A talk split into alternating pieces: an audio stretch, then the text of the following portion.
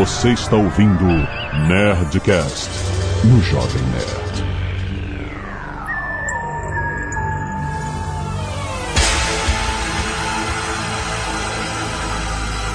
Landa, landa, landa, nerds! Aqui é Alexandre Antônio do Jovem Nerd e eu como e me molho depois da meia-noite.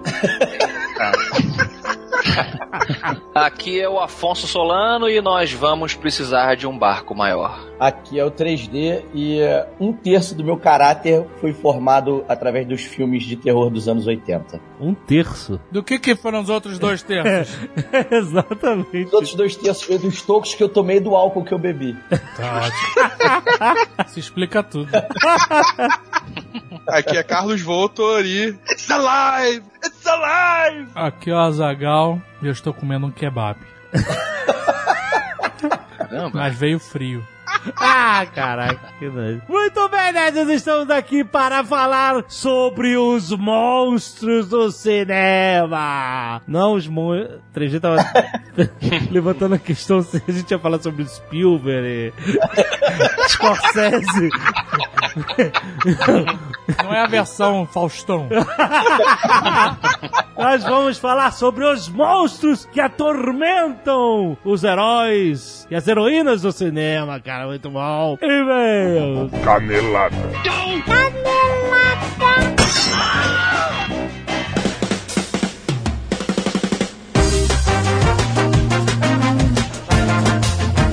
Muito bem, acabamos para mais uma semana de mês em Caneladas ao Nerdcast. Vamos. Azaga, hoje nós estamos falando de monstros, então nós vamos falar de Penny Dreadful, rapá! Olha aí. Porque estreou a terceira temporada na HBO, Azagal. Se você não conhece Penny Dreadful, o thriller psicológico com as histórias clássicas de terror. Sim. Só com um drama. Tem um Drama. um drama, todo um drama. E eles misturam os personagens icônicos da literatura de terror, como o Dr. Frankenstein, Dorian Gray, como os personagens do romance Drácula, que aparecem rodando pela série. entendeu? Rodando.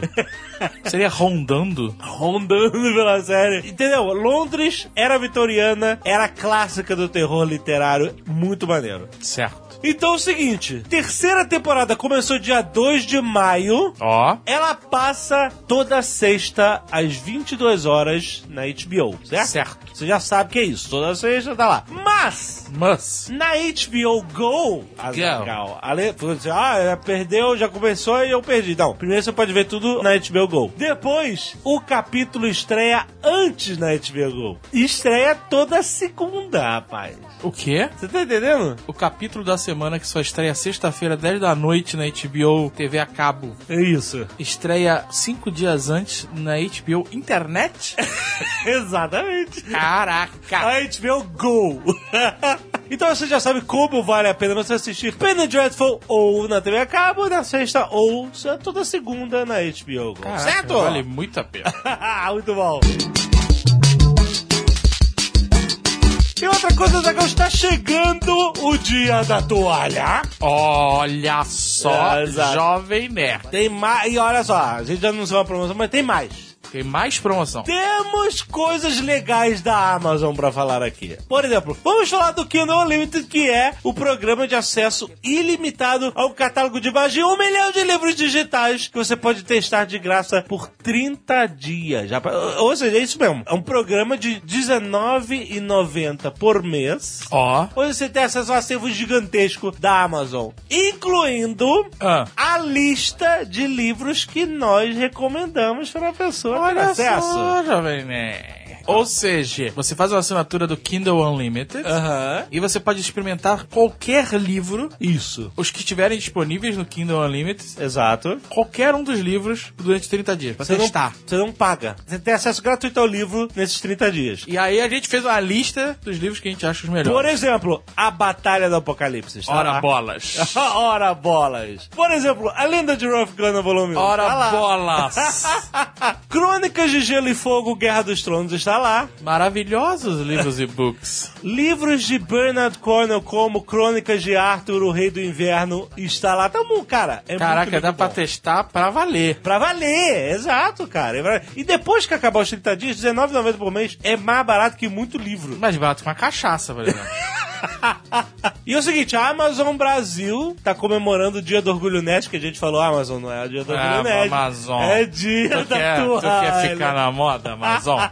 É dia da toalha, não é dia do orgulho nerd. É, A Amazon tá dando 100 reais de desconto no Kindle, Azaghal. No aparelho Kindle? No aparelho. Olha, jovem nerd. Porque o Kindle Unlimited, você pode ler ele tanto no desktop, quanto no seu smartphone, no seu tablet, ou claro, no aparelho Kindle. Exatamente. Mas agora a Amazon está oferecendo desconto no aparelho Kindle para você usar o Kindle Unlimited dentro do Kindle. Exatamente. Se você ir no amazon.com.br barra nerdkindle, usar o cupom de desconto nerdkindle, que ele sai por 199 reais. Rapaz, rapaz, olha... Sem leleco de desconto. Sem leleco de desconto. E tem validade. A promoção vale de hoje, dia 20 de maio de 2016, até as 23h59 do dia 24 de maio. Ou seja, é pouco. Uma, É um janela. pequeno, pequeno gap. Tem um pequeno gap pra você comprar o seu Kindle, você usar esse aparelho que pesa menos de 200 gramas e substituir todos aqueles tijolos que você carrega na mochila. Eu tenho um Kindle e Eu eu posso testemunhar que É é, excelente, é um excelente reader, justamente por ser leve, por não mandar luz na tua cara. Exatamente. O sistema dele é, é- é de reflexo e não de emissão. Exatamente. É um aparelho fantástico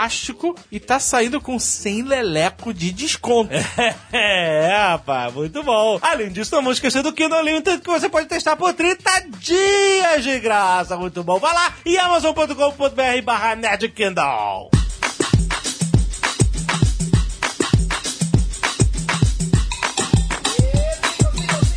E se você não quiser ouvir os recados e e-mails do último Nerdcast, você pode pular diretamente para... 17 minutos e 19 gritos apavorados. Azaghal, quero agradecer aos nerds que toda semana doam sangue e salvam vidas aqui no Nerd Cacete de Agulha. Primeiro, tem um pedido de doação para Leandro Mendes Ciampone. Você pode ver o link aí no post. Se quiser doar diretamente para ele, você pode. E quero agradecer a Thaís Machado, ao Paulo Henrique Panazolo, Nilson de Oliveira Neto, Marcelo de Souza Leão, Lauro Titone, Caio Casado, Juliana Correia Martins, Gerson Magalhães, Eglaé Malheiros Maia, Gutenbergson Borges, Renan Guzmão, Felipe Calm, Eric Ferraz, Douglas de Andrade, Caio Fernandes e Ângelo Cataneu. Muito obrigado, galera! Temos também o pessoal que doa cabelos no Scalpo Solidário. Ó!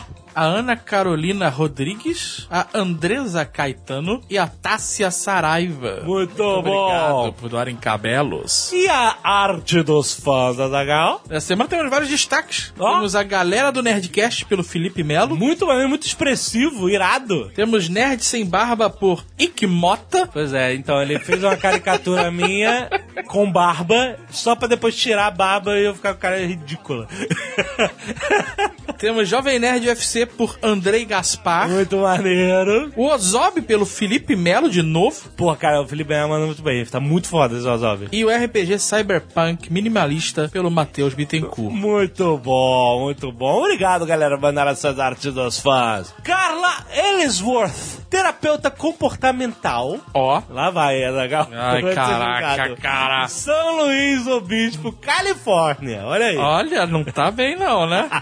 O último Nerdcast me fez pensar várias vezes na filosofia Montessori, principalmente quando falaram sobre o aprendizado da matemática. Hum. Quando o André, ídolo, ela colocou entre parênteses Olha aqui, só.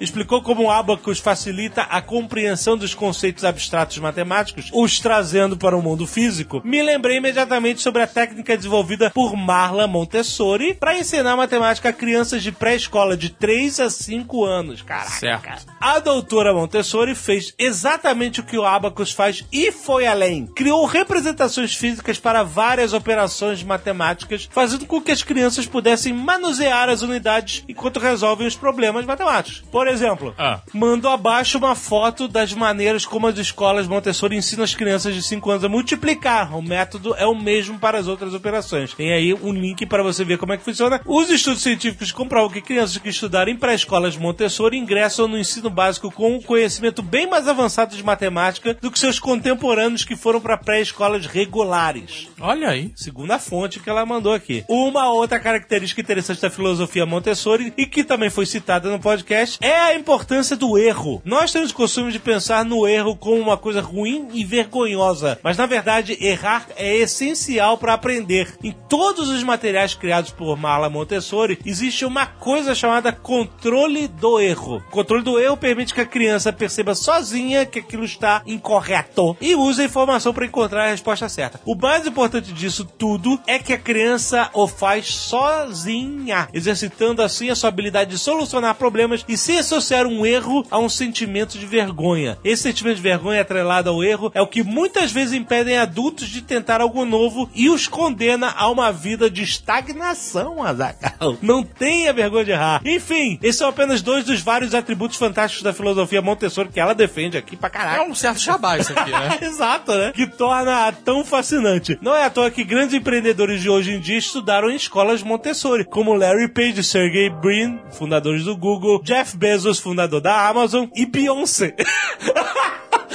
Ela é uma, vencedora. Esse é, com certeza, é foda. Bruno Costa, 29 anos, professor pesquisador do Instituto Federal Rio Grande do Norte, doutor em engenharia elétrica e de computação, com ênfase em machine learning. Caraca, deu uma carteirada aí. Deu uma carteirada violenta. Natal, Rio Grande do Norte. Obrigada pelo tema escolhido para o último Nerdcast, assim cedo aprendizado. Tenho múltiplos interesses na temática, visto que sou pai de um bebê de um ano e meio, professor de alunos de diferentes faixas etárias e pesquisador na área de aprendizado das máquinas. Olha aí. Você sabe, amigo, que você vai ter o seu nome manchado na história da humanidade. tá ensinando a placa. Gostaria somente de complementar as informações brilhantes destacadas pelo Caio Gomes a respeito das técnicas de aprendizado de máquinas existentes. Que as máquinas que não existem realmente não podem aprender. De fato, boa parte dos problemas atuais que são resolvidos por sistemas inteligentes utilizam aprendizagem por reforço e ou aprendizagem supervisionada. No primeiro caso, existe uma função objetivo e a partir da ação efetuada pelo agente inteligente, um reforço positivo é dado caso o sistema se aproxime do seu objetivo e vice-versa. Aham. Eu já estou completamente perdido. No caso do Booking.com, o objetivo seria um alto número de cliques, por exemplo. Entendeu? Ele, ele, ele ganha um... Um bite, é isso, um bite é, é de isso chocolate. um bite de chocolate. é tipo isso. No caso da aprendizagem supervisionada, uma fase de treinamento é executada, sendo o sistema alimentado por valores de entradas e os seus respectivos valores de saída. Por exemplo, um sistema que é capaz de identificar se uma foto é de uma pessoa ou não precisa, a princípio, ser treinado com centenas ou milhares de fotos contendo ou não pessoas Aham. e os seus respectivos rótulos. Faz sentido, faz se é sentido. uma pessoa ou se não é uma É a pessoa. calibragem na inteligência da parada. Tipo assim, isso aqui é um vaso de planta, não é uma pessoa. Certo. Isso aqui é uma pessoa. Isso aqui é. Isso aqui é uma pia, não é uma pessoa. Exatamente. Assim ele vai entendendo o que, Isso que é são uma torneiras, não são olhos. Exatamente. Existe ainda, porém, uma terceira classe de sistemas, aqueles que aprendem de maneira não supervisionada. Isso é um perigo. Isso é um perigo. Isso quer dizer que eles não recebem recompensas ou valores de erro para que avaliem potenciais soluções. Tais sistemas são bastante úteis, dentre outras, nas tarefas de reconhecimento de padrões, uma vez que ele é capaz de agrupar objetos dados semelhantes, sendo capaz de distingui-los de diferentes classes de objetos. Os bebês fazem isso o tempo todo quando exploram o mundo usando seus cinco sentidos. Entendi. Na verdade, todo bebê tem que ser supervisionado. Mas É. eu entendi o conceito da aprendizagem. Não tem ninguém ensinando o bebê, no caso, quando ele tá explorando. Entendeu? Um exemplo prático de aplicação de aprendizagem não supervisionada na computação é o Google Photos. Hum. À medida que o usuário sobe um número considerável de fotos, ele é capaz não só de reconhecer as fotos de pessoas, mas mas também de agrupar fotos da mesma pessoa, Fato. por mais que ele não saiba de quem se É trata. verdade. Aí você acha que não sabe. né? Você acha. Você acha que ele não sabe. Ele faz isso sem a interferência do usuário, ou seja, de maneira não supervisionada. É um perigo. Uma vez que o usuário rotula um determinado rosto, as fotos subsequentes daquela pessoa receberão automaticamente aquele rótulo. Ele já sabe quem você é. Nesse caso, a aprendizagem passa a ser semi-supervisionada. Muito bom, muito bom. Leandro Krudzielski, 36 anos, professor Curitiba, Paraná. Sou psicólogo, mestre e doutor em educação. Começou o julgamento. e professor de psicologia da educação na Universidade Federal do Paraná. Olha aí. Desculpe a carteirada inicial. é só para o e-mail ter chance de passar pelo filtro. Olha aí, conseguiu. ah, conseguiu. O time de ciências do Nerdcast é muito bom e o resultado do último 1516 Ciência do Aprendizado não poderia não estar na mesma altura. Mas gostaria de apontar uma canelada. Olha aí. Foi mencionado que na aprendizagem humana existem períodos críticos para adquirir várias habilidades e depois de fechadas essas janelas de oportunidade, a plasticidade cerebral meio que para e a chance de aprender novidades é muito mais difícil ou mesmo não acontece. Este é mais um neuromito. Azar. Ó, neuromito, cada dia uma novidade. Uma inverdade sobre o cérebro bastante famosa e propagada, até mesmo pela comunidade científica, como a história de só usarmos 10% da nossa capacidade cerebral. A presença de períodos críticos é bem fundamentada no estudo em animais como patos, ratos e gatos, mas não existem evidências que também ocorram em humanos. Embora aprendamos realmente muito mais facilmente durante a infância, sim, somos capazes de aprender quase tudo ao longo da vida toda. A poda de sinapses que acontece na adolescência não impede que novas sinapses possam acontecer e se manter ao longo da vida. Em um adulto, há menor velocidade de processamento, menor capacidade de memória, mas todas as aprendizagens continuam a acontecer sempre. A única exceção conhecida é justamente o exemplo citado no cast: sotaque na aprendizagem de uma outra língua, que sempre vai existir quando se aprende a falar uma língua estrangeira depois de velho. Não me julguem. Pode ser bem mais demorado, mas existem evidências de que até mesmo adultos com mais de 30 anos são capazes de aprender a usar o Snapchat. ah, o nome do HM mencionado no programa é Henry Mollison. Ó. Seu nome foi mantido em sigilo enquanto estava vivo, mas depois de sua morte em 2010, enfim, foi revelado para o mundo. O que acabou não acrescentando muita coisa, mas tá aí, esse é o nome do cara. Muito bom, cara. Excelente e-mail. Excelente. Então, Azaghal, podemos aprender a usar Snapchat. Essa é a conclusão. Mas eu não quero.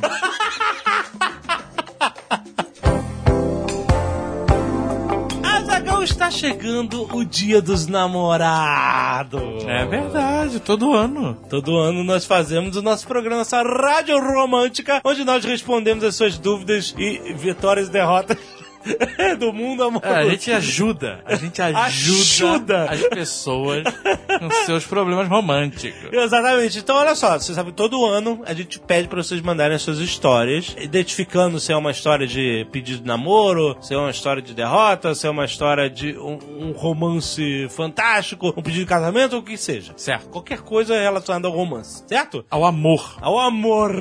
Exatamente. E normalmente a gente pede para você mandar um e-mail. Sim. Mas esse ano será diferente, legal? Porque pelo sexto ano consecutivo, a loja do prazer vai patrocinar o Nerdcast dos namorados. Toma rapaz. essa, jovem. Ah, muito bom. E aí o que acontece? Esse ano a gente teve uma ideia diferente, que é, em vez de você mandar um e-mail, a gente centralizar as histórias através de uma landing page. Ou seja, estamos facilitando a nossa vida. Sim, sim, com certeza. que fica no jovemnerd.com.br barra loja do prazer. Ó. E lá você vai encontrar um formulário para você mandar sua história toda organizadinha e vai facilitar a nossa vida para recebermos e catalogarmos e colocarmos na triagem, certo? E quem for selecionado para que sua história entre no programa, Hum. todos que foram selecionados Ó. vão ganhar um kit romântico da Cacau Show oferecido pela Loja do Prazer. Olha aí. Peraí, peraí. Você entra em jovemnerd.com.br barra loja do prazer. Isso, manda sua história. Você manda sua história de derrota, sua, seu pedido de declaração, sua busca por alguém, por uma alma gêmea. Aham. E se você entrar no programa especial de Dias Namorados do Nerdcast, o que já seria um prêmio fantástico, Aham. você ainda ganha um kit, um presente da Loja do Prazer com a Cacau Show! É, rapaz, olha aí que bonito. Impressionante. Muito bom. Aliás, olha, tem que entrar no programa. A gente pode ligar pra pessoa, às vezes não entra. É, você tem que Tem que ouvir o entrar- programa É. e ver a sua derrota lá. e aí você vence. Ou CG. Você vai em jovemnerd.com.br barra loja do prazer. Sei. Eu espero que você saiba escrever loja do prazer. e lá você vai mandar a sua história. Exato. Vai mandar a sua tentativa de participação no Nerdcast especial Dia dos Namorados. E aproveitando que você vai estar lá, nesse, nessa landing page, você vai encontrar várias ofertas da Loja do Prazer com ideias para presentes Dia dos Namorados. Ó. O que eu achei excelente, porque as- as pessoas só lembram em cima da hora. Sim. Então, já que você tá lembrando agora... Com a, a loja do prazer tá te lembrando com antecedência. É uma- um favor que tá fazendo pra você. Porque até se você for um solitário, você pode comprar um presente de namorado. pode, pode, com certeza. Pode ser desde o romântico e recatado Ó, e do lar, nossa. para o sadomasoquista hardcore extreme. É, a Tem gente não tudo. pode julgar mais ninguém. Não- ninguém julga ninguém. Você que sabe. Tem até, Azagal, fantasias eróticas de super-heróis. Olha só, jovem né? Se prepara, malandro! Além disso, olha só que maneiro. Você pode usar o cupom de desconto. Agora, agora, toda essa história toda até agora tava muito bonita, mas agora, Agora. é o que interessa. Cupom pra ganhar 20% de desconto na sua compra e ainda pagar em 12 vezes sem juros no cartão. Caraca, isso levanta qualquer um. É só escrever o cupom completamente apaixonados. Peraí, peraí. Esse é o cupom. Léo, qual é o cupom? completamente apaixonados. Perdemos toda a nossa timidez. É tudo junto. Completamente apaixonados é o cupom de desconto. Excelente, excelente. E olha só, a loja do prazer manda tudo pra você em embalagens reforçadas, lacradas e discretas. Reforçada porque de repente que tá lá dentro pode querer sair, né?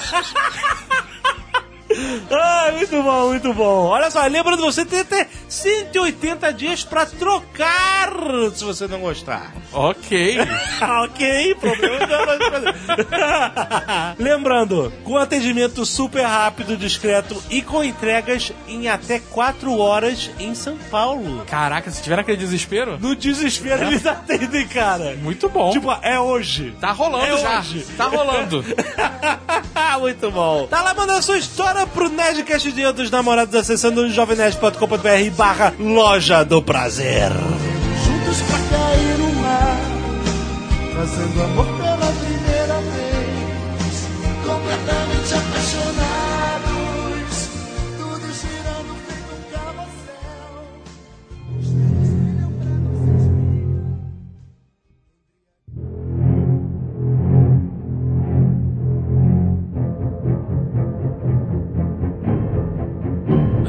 Antes mais nada, falou aí, os monstros que atormentam os heróis. Não necessariamente. É, Ah. os heróis das vítimas. Aonde o tubarão atormentou os caras? Claro que atormentou, porra. Peraí, peraí, peraí. Acabando com as famílias. Peraí, mas a, a- a água é o habitat natural do tubarão. Mas ele atormentou os caras, maluco. Nós éramos os monstros que invadíamos seu território. é isso aí. E você não sabe se tem família tubarão.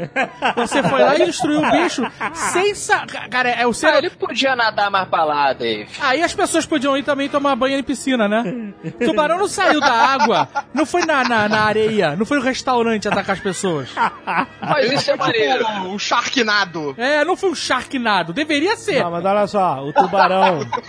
é, foi bem você falar isso que a gente tem que definir aqui o nosso conceito do que é o monstro. O que é o Tubarão não é um monstro? monstro. O tubarão é uma O criatura tubarão- lutando pela sua sobrevivência. Opa, Concordo.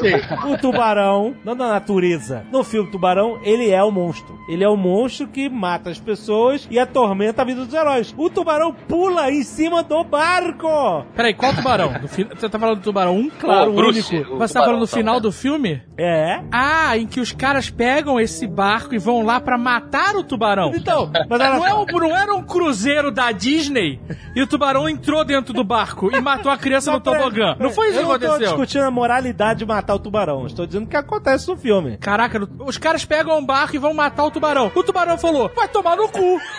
Então, Vai tomar no cu, seus filhos da puta, que eu vou comer esse barco inteiro, seus merda.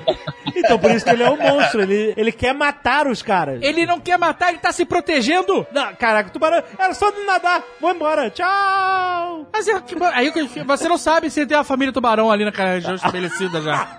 É, o 2 fala, né? O 2 é a vingança. O 2 realmente é a mãe, eu acho, dele que vem realmente vingar. Aí já começou a ficar sobrenatural a parada já. Tem isso? Eu não, eu não lembro disso. No, aquele filme Orca, Orca, Baleia Assassina. É. Esse filme é Ah. terrível. Pior que Tubarão, inclusive. Esse filme é terrível. Esse, esse é pior que tubarão Tubarão. é ótimo, o filme. Não, pior no sentido de Não, não. da agressividade.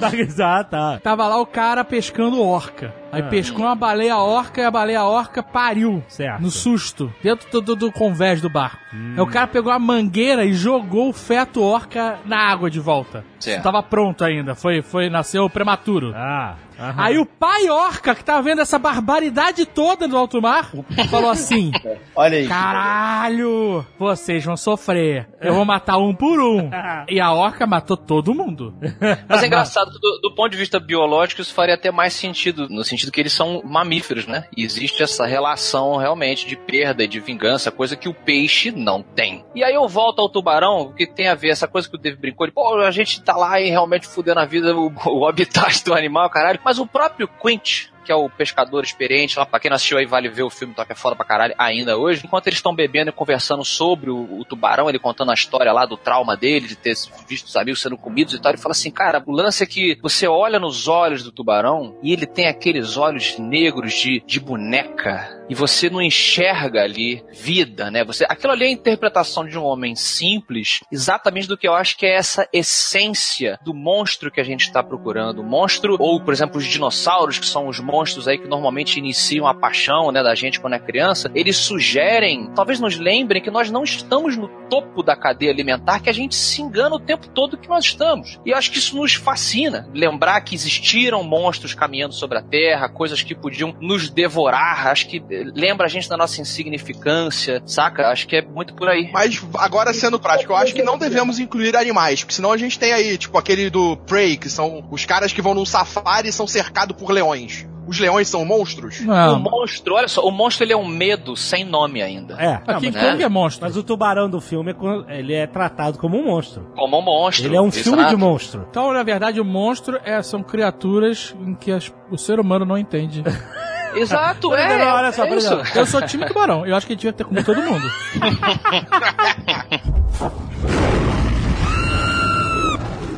Buscando essa definição de monstro, deixa eu trazer um filme que é um bom exemplo disso. Hum. Que é outro filme do Spielberg, é o primeiro filme do Spielberg, chama-se Encurralado. Exato, do caminhão. Chama-se. Duel, em, em inglês. Um filme de 1971, É. onde um cara tá na estrada e o filme inteiro é ele sendo perseguido por um caminhão. Isso. Só que o caminhão, ele nunca mostra o rosto de quem está dirigindo o caminhão. Ele mostra que tem uma pessoa lá dentro, obviamente, mas ele trata o caminhão como um monstro. Exato. O cara chega a parar num, num posto de gasolina, ele vê que o caminhão tá parado lá, ele procura o motorista, ele nunca vê o motorista, ele não sabe, e nós também nunca vemos o motorista. E quando termina a perseguição e o caminhão rola ribanceira abaixo, o Spielberg mostra a morte do monstro, né? Com Uhum. o, o pneu girando cada vez mais devagar, parece um batimento cardíaco, o óleo vazando como se fosse o sangramento do monstro, e aí quando o pneu Exato. para de girar, é a morte do monstro, e não, mais uma vez, você não vê o cara, né? Exato. O que interessa é, e aí o filme acaba, entendeu? A genialidade do Spielberg de você não enxergar o rosto em momento algum do cara é o que eu falei, é um medo sem nome. Se gente- o, o próprio autor do livro do Tubarão e os envolvidos che- chegaram a dar entrevista dizendo que eles se arrependeram um pouco no sentido da vida selvagem e tal, ter sido tão prejudicada depois que eles mitificaram o tubarão no filme? Como um monstro. né? Transformaram num monstro. Se arrependeram? Não, não se arrependeram, mas nesse. Devolveram o dinheiro, devolveram o dinheiro, devolveram o dinheiro. Fizeram a fundação. Ah, meu Salve irmão. o tubarão. Olha, gente, vim dizer aqui só que eu tô meio arrependido, mas festinha no iate. tá tudo beleza, vamos caçar os tubarão, botar esse filho da puta lá na parede lá de casa. Porra, aí não, né?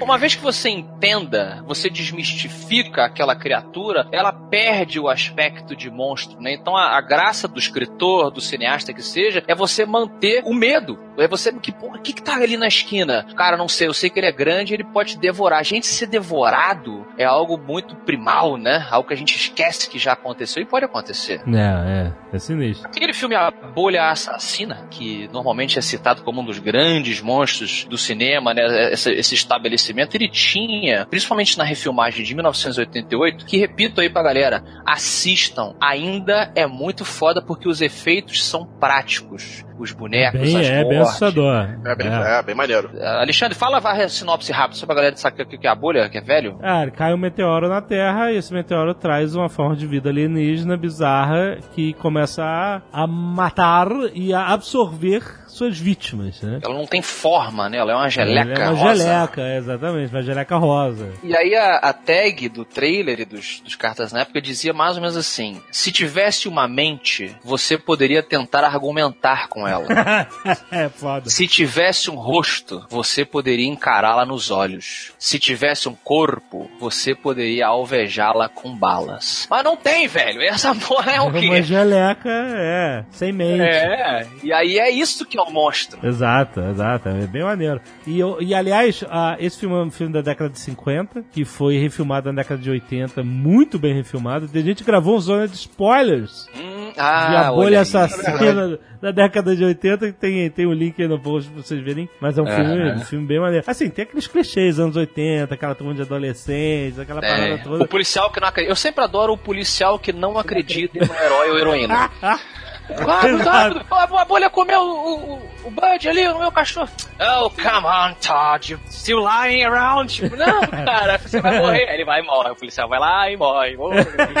Exato. Mas, mas ainda nesse negócio de monstros de animais, tem as- aqueles monstros que são as versões gigantes de animais. Hum. Tipo as aranhas gigantes, formigas gigantes. Ah, os animais gigantes, exato. Aí o King Kong se encaixaria também nisso, acho. Também, claro. Não, peraí, King Kong é- já é um monstro, não é animal. É um macaco gigante. É um gorila grande. Que? Co- Um gorila gigante. Mas, cara, não é só um gorila gigante, cara. Ele tá na mesma categoria das aranhas gigantes e das formigas gigantes. Sim. Se você vê um cachorro gigante, É um monstro. você considera um monstro. É só, É um monstro. cara...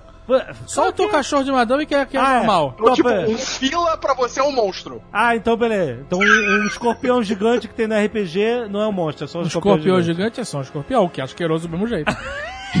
Mas você não, você tem problema com o escorpião normal. Você não precisa dele gigante, já é um problema sendo escorpião.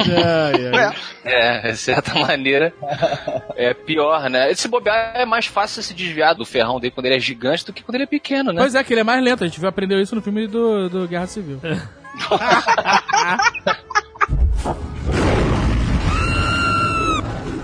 Cara, mas isso também faz um resgate maneiro. Existe um grande mestre dos efeitos especiais, quem é mega nerd aí de monstro deve conhecer, que é o Ray Harryhausen. Sim, Que sim. foi. Um, é, e os filmes dele da década de 50 foram muito emblemáticos pra quem curte aquelas aventuras do Simba, o Jazão e os Argonautas. Os Argonautas, foda demais. Um dos foi um últimos cara- filmes dele foi, o, foi a primeira versão do Fúria de Titãs. Foi um dos últimos Sim. filmes que ele fez os efeitos, que também é.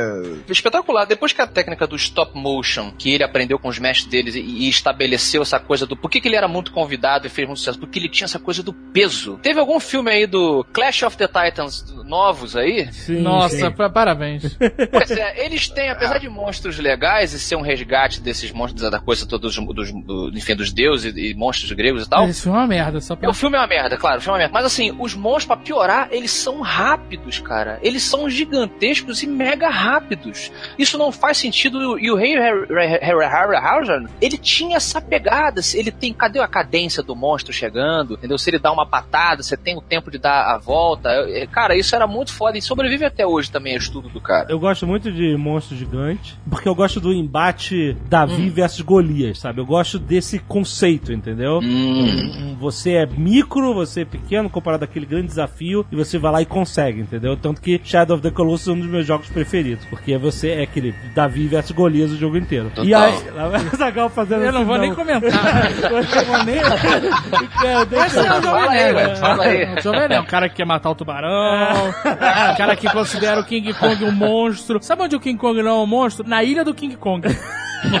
Lá ele é só o King Kong. Ninguém chama ele de monstro. Não, não, lá ele é adorado pelos. Ele era um deus, é. nativos, Ele é um deus. É, Dourado ele faz sacrifícios humanos. Mas eles estavam ok com Ele isso. come os humanos. Mas ele, não- ele você, não- você não- você entende que o King Kong não fala.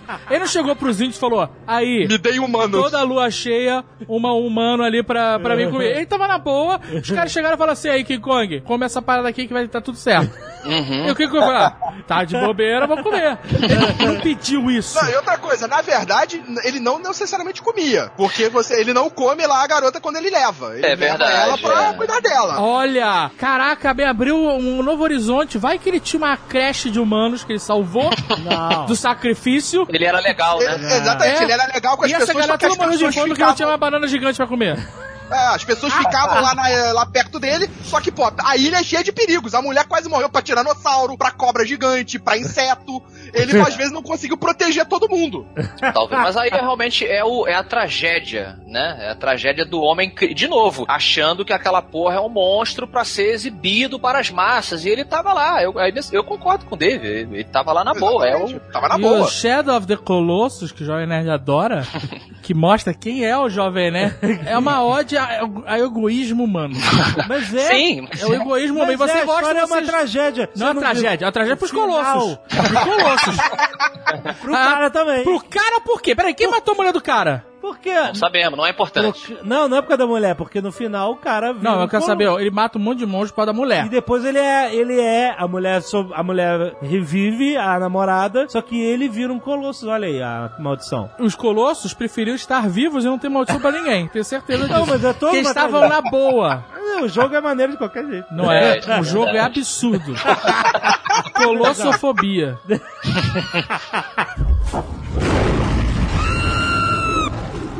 Eu tava lembrando do Clash of the Titans, que é um filme horroroso mesmo, a refilmagem, né? Mas ele tem a frase que a gente guarda e usa aqui na, na nossa vida até hoje, que é o Release the Kraken. com Não! aquela voz do. Como é que é com a voz do Liam Neeson? Release the Kraken! I'm gonna find you! E o, Release the Kraken on you! e o Kraken é muito foda. Quando eu vi no trailer, eu É. falei, caralho, esse, esse é o meu Tarrasque. Entendeu? Que eu sempre quis botar na, na aventura de RPG. É um puta monstro gigante, obviamente mal aproveitado pra caralho no filme, né? Tá aquele É, negócio. Tem Mas, essa é, mas parada. o conceito desse monstro gigante eu acho animal demais. Mas engraçado, Alexandre, eu pergunto você, você gosta mais do design, falando agora de monstrologia, né? Aham. Desse Kraken, ou por exemplo do Kraken dos Piratas do Caribe, que é mais animal e menos antropomorfizado, né? Menos humanoide. Mas você não vê, só vê os tentáculos, né? Do Kraken do Piratas do Caribe. Mas é isso que eu acho. A boca dele gigantesca, acho que Ah, é verdade. Eu acho que engraçado, eu acho que o Kraken do Piratas, que é o Kraken, digamos, original, aquele monstro primal mesmo, né? Que existe Aham. ali sei lá quanto tempo, ele assusta mais, na minha opinião. Porque ele não Eu tem braços de é. pessoa, sabe? Não é, Você não entende uma forma, como a gente falou da orca, que, o- que o David tá falando, reconhecível. Ele não é mamífero, ele é uma parada que você olha no olho dele e você não vai enxergar ali uma, uma sapiência. Sim, sim. Solano, Solano, eu curto. O meu tipo preferido de monstro é esse que pode ser que exista, entendeu? Faça mais sentido que exista, né? E o Kraken É. do Piratas do Caribe, ele teoricamente ele é um bicho submarino, né? Um bicho aquático. É. Possivelmente, teoricamente, na, na teoria, né? É, o pode- monstro é. invisível é muito mais. O que você não consegue compreender direito, ele é muito mais assustador. Né? Uhum. É, É, a- as lendas vêm da, da coisa da lula gigante, que é um, um polvo de proporções gig- gigantescas Uhum. que as pessoas não, não conseguiam compreender o que, que era isso. no caso, é Lula ou é polvo. É. Não é a É, Lula, não é um Lula.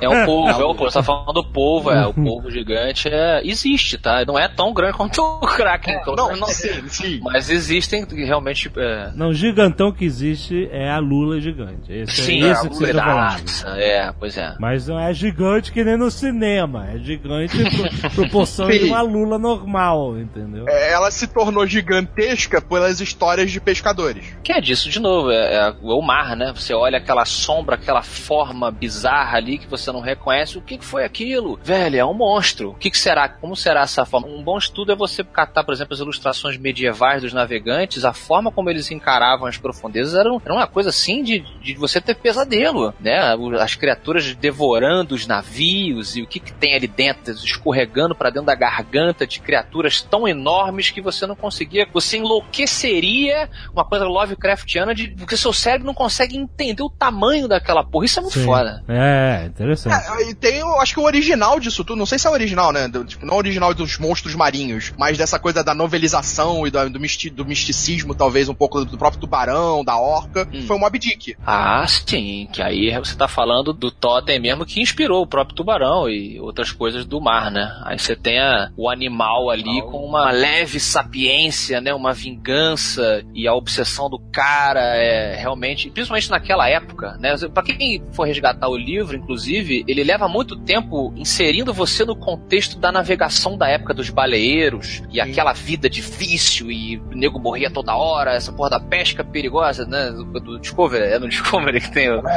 pesca mortal. Aquilo ali era a realidade dos caras quando eles saíam pro mar pra ganhar a vida. E aí você, uma vez que se entre naquilo ali, você realmente estava isolado das referências que te davam calma. Eu tô vendo ali uma casa, né? Uma janela, agora no mar, o que, que tem aí embaixo? Esse bicho vai comer a gente. É, é, realmente volta você a você ser criancinha. E Né? olha só, eu não, eu não li Moby Dick, mas tem uma frase que eu peguei de Star Trek First Contact. que cita o Moby Dick. Então, Ele gosta, não é, o Alexandre Picard? Ele, ele é mega viciado, não é Gosta, isso? gosta, é. É, é, Picard. Ah. E eles estão falando, so- aliás, outros monstros fodas do universo Star Trek são os Borg. Hum, não tem como boa. conversar, eles simplesmente vêm assimilar você, transformar você num, num mix de máquina e, e tecido orgânico. E a, a, uma personagem, ela fala assim: olha. O, o problema é o seguinte, o- os Borgs, eles tomaram a Enterprise e você simplesmente destrua a Enterprise, você destrói os Borgs. Acabou. E ele não queria. Hum. queria não queria destruir a nave dele, a Enterprise. Não queria perder essa batalha pra eles, né? E aí ela falando que ele tava obcecado, e aí ele, ele cita uma passagem de Moby Dick, que ele fala assim, eu acho muito foda, olha só, que ele tá falando sobre o Capitão Ahab, né? E o seu ódio contra a baleia, contra Moby Dick. Se seu peito fosse um canhão, ele atiraria seu coração contra ela, Uhum. né? Mostrar o que que é a paixão e ódio, Obsessão. né? A obsessão, né, cara? Eu atiro o meu coração pra matá-lo, sabe?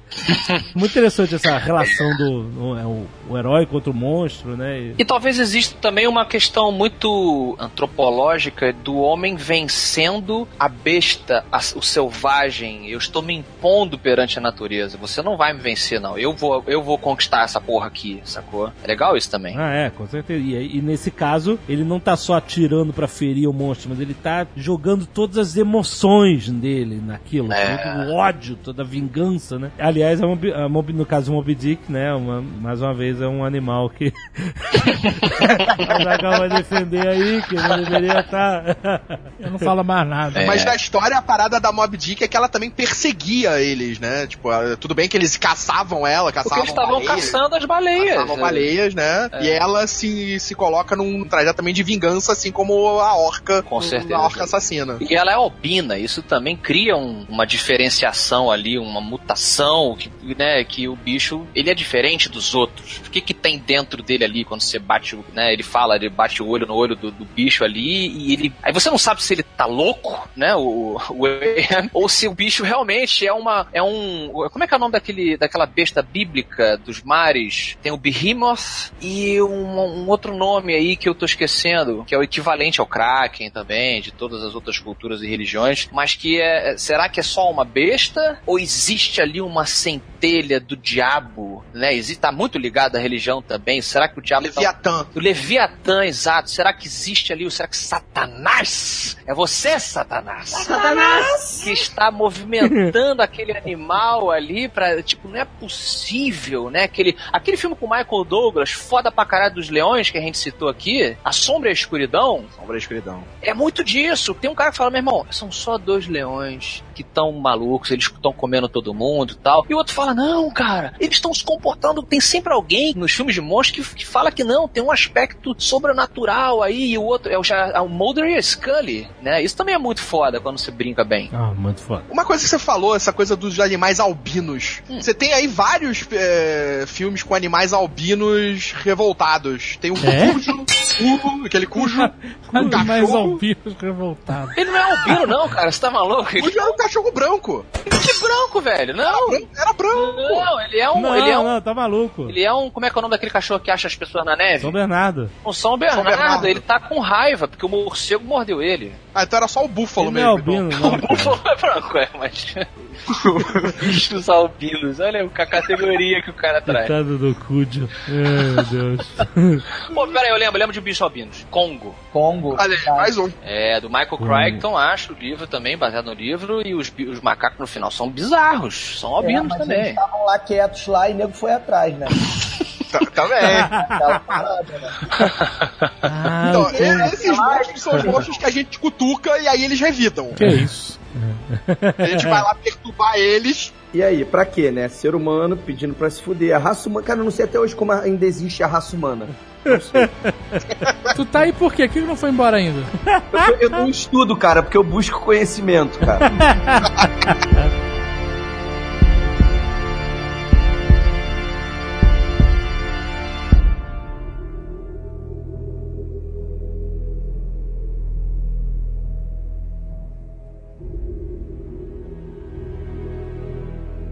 De certa forma tem essa divisão, né? Tem os monstros que estavam quietos lá, tipo os colossos do Shadow of Colossus, tipo o tu- tubarão. O tubarão tava tão quieto, enfim, é, o King Kong. E a gente foi lá, o homem foi lá, incomodou, e agora o monstro quer ferrar com a nossa sociedade aqui, e os nossos bons costumes. E tem os outros que vem o elemento, ele é às vezes o elemento literalmente alienígena, que cai e ele incomoda, ele que tá sendo o causador do problema. Em qual categoria, então, a gente encaixaria nisso o Godzilla? Ele seria o que a gente mexeu ou ele que decidiu mexer com a gente? Porque, a princípio, a gente criou ele, com as explosões atômicas. É, ele é um monstro metafórico. Godira? Godira, Godira. Ele não sabe disso. Ele não sabe, ó, graças às suas armas nucleares eu nasci. Bom, mas ele tem uma certa inteligência. Graças Ele começa como armas. inimigo, ele começa destruindo, mas depois. É, ele- depende do Godzilla que a gente tá falando. Se for desenho animado, ele tinha até um sobrinho. Ah, e no filme japonês, o Godzilla depois vira, vira um aliado dos humanos, né? Ele, ele combate É. outros monstros, né? Mas o Godzilla, fazendo uma comparação com monstros humanizados, né? Monstros humanos, né? Se assim por Uhum. dizer. Godzilla seria o Frankenstein, porque ele foi criado ali, ele é meio Sim. perdido ali naquele universo. Então é natural. O Jurassic Park novo, ele meio que fala um pouco disso quando eles criam aquele. Albino, hein? Bicho albino, 3D. É, é verdade. Tem um, ah, tem um dinossauro albino no Jurassic Park novo? Tem, porra. Eu não vi, É o- eu não sei. Ah, Velociraptor barra T-Rex lá, albino. Pode crer. Olha aí, tem uma categoria, Voltor. Tá vendo? Tá vendo? Faz- Monstros albinos. Tem alguma parada que eles usam, tipo, ser albino parece. Não, não, não. Isso é ruim. Coitados albinos, cara. Um abraço pra todos os albinos aí que ouvem o Nerdcast. Pois é, isso é uma sacanagem É, com os albinos, né? né, cara? Bizarro. É como se tivesse a categoria de monstros canhotos. Ó, esse terrível monstro canhoto vai vir pegar você. Tudo que é diferente, né? Exato. Acho que na real ele tava meio perdido ali, por isso que ele não sabia o que fazer, ele não sabia quem ele era, ele não sabia o que que era. Traçou uma reta e foi. Isso, no original ele, ele é mau, ele não é bom, não. Ele acorda lá no Japão e, meu irmão, vou sentar o cacete em todo mundo aqui mesmo e eu sou o resultado da sua criação. Ao contrário do Frankenstein, que depois a gente vai falar, imagino mais um pouco, que foi. A pessoa pensou naquilo, né? É, o, acho que a metáfora do Godzilla puxava muito mais do. Vocês não sabem com que vocês estão. As consequências que isso vai ter no futuro. E aí deu um lagarto gigante aí, que solta raio pela boca. Acho que é mais um. Olha, só alguém realmente, na hora que tava testando a bomba, cutucou o Major lá e falou assim: Major, E se por acaso um lagarto passar ali e se transformar num monstro? Você está louco, sargento? Vai lavar, vai cortar as batatas. Porque ninguém pensou nisso, né?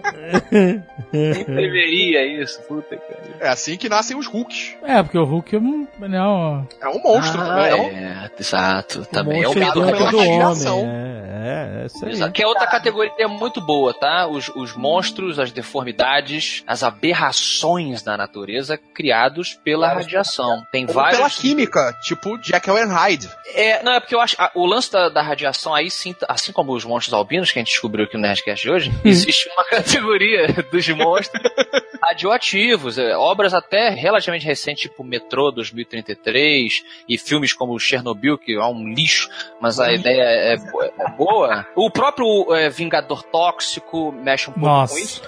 Mosca. A, Original. a- é a mosca original. É verdade. O original da cabeça branca, né? É. Que é albina também? Ela é o. Caralho! Pina, olha aí. Olha aí. Não, não é possível, gente. Os monstros são albinos. É, era o medo Será que da existe o medo do albino? Existe isso? Caraca, cara. Existe. Albinofobia? Cara, tem. Aí, Vamos cantar não, aqui o Não, nome. mas peraí, peraí, peraí. O mosca original não é cabeça branca. É um homem de cabeça de mosca. Só isso? Cabeça de mosca Não, normal. sim, sim, mas é porque o nome do filme é o A Mosca da Cabeça Branca. Ah, é verdade. E aí eu acho que tem essa. Na refilmagem da mosca com o Jeff Goldblum, Uhum. que é um filme extremamente nojento, disgusting, mas é um filme bom, um filme bem Muito feito. foda. Muito é bom. um filme que. E, e é, um, é, que dá, é um monstro que dá, tipo, certo pavorzinho ali, dá, dá, dá um nojo, tipo, que é de manter Porra. distância daquilo. Não, é muito nojento, é muito nojento. O filme todo é muito nojento. Mas, né, é um puta filme de terror. O cara vai se transformando lentamente na mosca, porque. Só que eles modernizaram um pouco a história, colocando a origem da monstruosidade sendo uma máquina de teleporte, né? O teleporte, Uhum. ele vai testar o teleporte. Primeiro que tem a cena super nojenta que ele testa o teleporte com um macaco, e aí sai uma massa de carne viva. Não, dá um, é só uma patada no vidro. Plof. Até um Patada cachorro que virou sangrenta. massa de carne. Tem alguma porra dessa. E aí, depois que ele conserta a parada, ele, ele entra lá, só que tinha uma mosca, entra com ele. Parabéns, cientista que não isolou sua porra. Meu irmão, o cara pra fazer toner de impressora. Os caras são todos cri-cri, com não pode entrar uma partícula de poeira no laboratório. Esse cara não. Tá de janela aberta. Mas ele fazia o laboratório na casa dele. Porra, mas esse que cientista de merda é esse que não tem cuidado mínimo? É o Jeff Goldblum. Ah, Cara, ele é um cientista de merda, ele deu sorte, caralho, eu descobri a parada foda. Não, Primeira então, parada é. foda que ele descobre na vida dele, ele deu Aí sorte. quando ele tá tra- teletransportando os corpos dele da mosca, o computador não sabe o que fazer, ele manda fundir os dois organismos, né? Isso é o que dá você não contratar uma boa equipe de TI. Porque isso são coisas que você tem que. Você tem que anteceder essa parada. É, Isso é. tudo é protocolo. Você não É. pode deixar o computador decidir sozinho.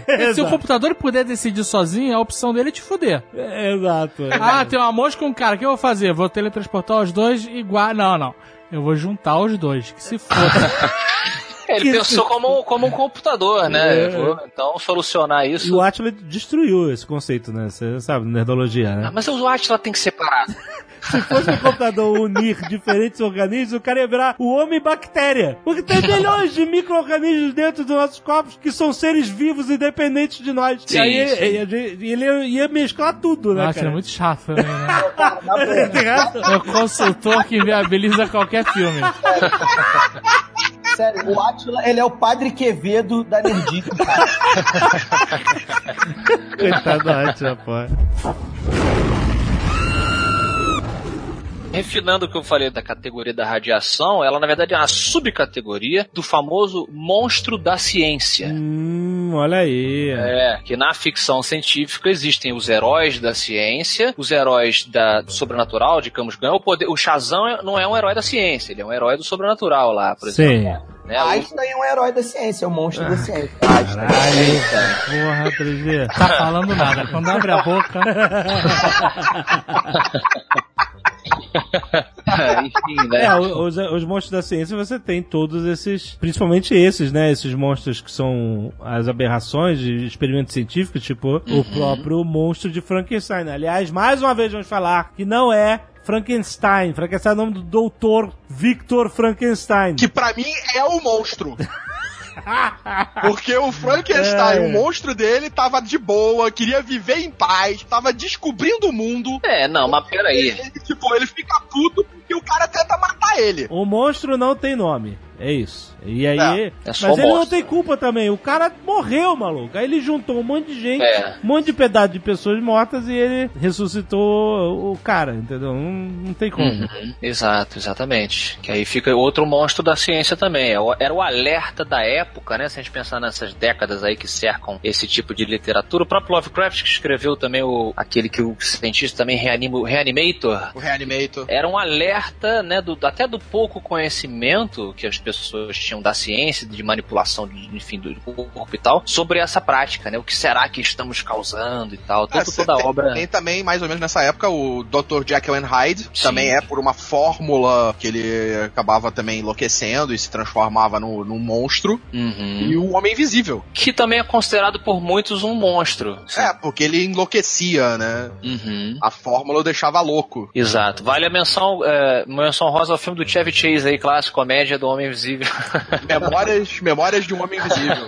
Muito bom. E o filme é legal, o filme é legal. O filme é, é bom, legal, é bom. cara. É bom mesmo. Mas eu, eu vou falar, eu- contraponto, o. Se tiver, é aquilo, se tiver que ver um filme de Homem Invisível, veja esse, não veja aquele Homem Sem Sombra. Mas Não, eu gosto do Homem Sem Bacon, Sombra. não. Eu Não, gosto. cara. Não, eu não. gosto, eu gosto. É uma merda, cara. Eu gosto Olha só, porque. Não, esse peraí, filme, deixa eu- olha só, só. fala, Esse fala. filme teve um momento de spotlight que foi o macaco ficando invisível. E aí o nego mostrou pra caramba essa cena e era uma revolução dos efeitos especiais, era muito bem feito. Ele ia ficando invisível de fora pra dentro, ou seja, primeiro sumia a É. pele, você via só toda a musculatura dele, aí ia sumindo, sumindo, sumindo, até sobrarem os ossos só, e aí depois sumia tudo. O que não faz nenhum sentido biológico também, que deveria sumir primeiro as veias, né? Mas tudo bem. E aí esse filme foi todo. Caraca, esse filme. Ninguém da nova geração conhece esse filme. Só a gente conhece. Graças porque- a Deus, e deixa porque assim, a gente ficou tá falando? impressionado com esse efeito especial. Não, não, vocês estão muito duros. Primeiro, é com Kevin Bacon. Primeira coisa, é obrigatório, é igual o Nicolas Cage. Você tem que ver filme com Kevin Bacon com Nicolas Cage, tá? Se, se- que também Kevin Bacon já matou muito monstro lá no Ataque dos Velhos Malditos. Daqui a pouco a gente fala. Também, também. Mas olha só, porra, além dos efeitos especiais ainda serem fodas agora, ele é dirigido pelo Paul Verhoeven, que fez o Robocop. Sim. E, cara, ele tem essa essência do. Esqueci o nome do original do Homem eh, Invisível, que enlouquece. Enlouquece. Eu acho que esse, la- esse lado é bacana. É porque eu concordo que o Kevin Bacon, no meio do filme, ele, ele vai de um cara meio babaca pra um, genocida muito rápido, né?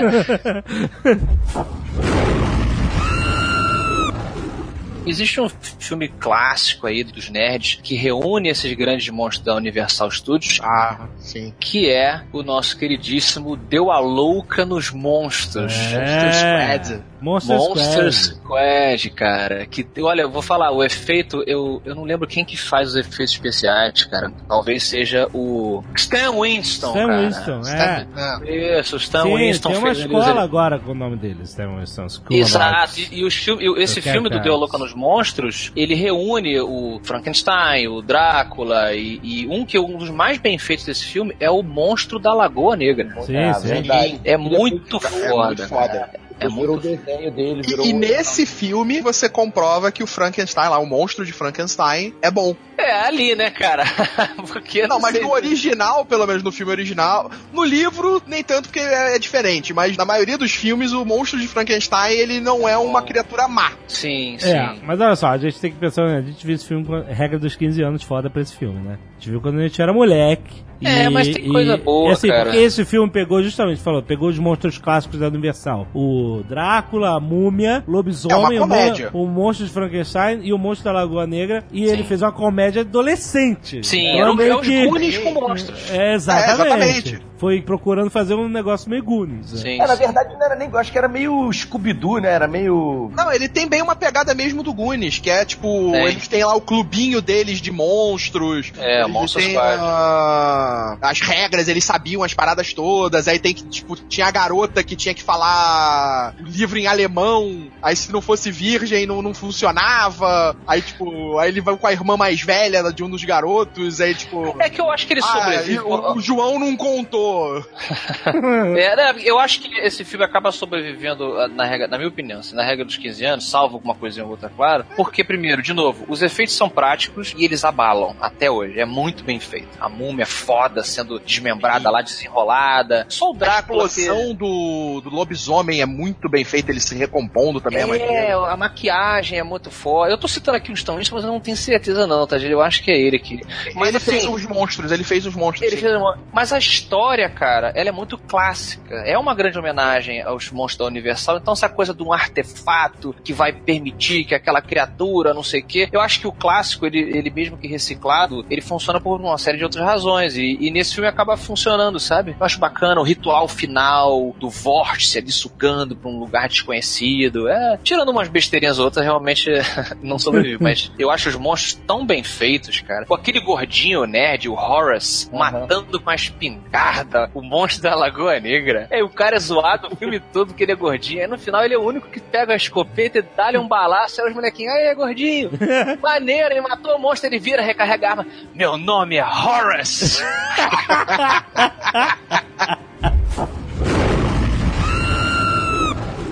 Cara, nada pior do que um filme de terror pop. É muito ruim, cara. Cara, o I Frankenstein é um filme inacreditável. Assistam. Ele é inacreditável. Você não acredita que as pessoas gastaram essa quantidade de dinheiro pra fazer escrever um filme. É, é bizarro, é bizarro. É, olha só, o Victor Frankenstein, você já viu o pôster, você já sabe que tá alguma coisa errada. Porque o pôster é o James McAvoy, que é o Victor Frankenstein, e O Harry Potter. o Daniel Radcliffe é o Igor. E não É. tem monstro na capa, só esses dois malandros. O Igor bonito, né? Porra, é essa? O Igor bonitinho e fortinho. Porra, cara. Não, tá errado. Não É, tem filme do Frankenstein bom nenhum, sério. Tem o do Tem o Robert do, De Niro. do Robert De Niro, é, bom. cara. Não é bom. cara. Tem o do Viagem no Tempo, que Não, o cara peraí. volta no tempo Ai, e cara, encontra o o Robert De. Niro de Frankenstein é muito ruim, cara. É muito ruim. Tu fica esperando o outro que vai falar e putz, you down, motherfucker. Não, mas, mas pelo menos é um filme que leva, sabe, não é um monstro cabeçudo, verde. Cara, é um cara, um é ser muito humano. Ruim, é muito ruim, cara. Tem o Frankenstein com o Sting, fazendo Ah. Frankenstein. Essa realmente passou direto na minha vida, hein? Sabe qual seria um filme maneiro de Frankenstein? Eu nunca li o livro da A Mary Shelley. a Mary, Mary Shelley, Shelley. que estragou a vida da família Frankenstein.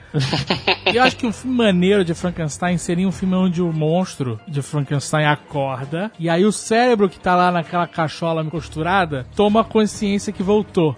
E vê que voltou todo remendado e aí ele fica, ai, que porra é?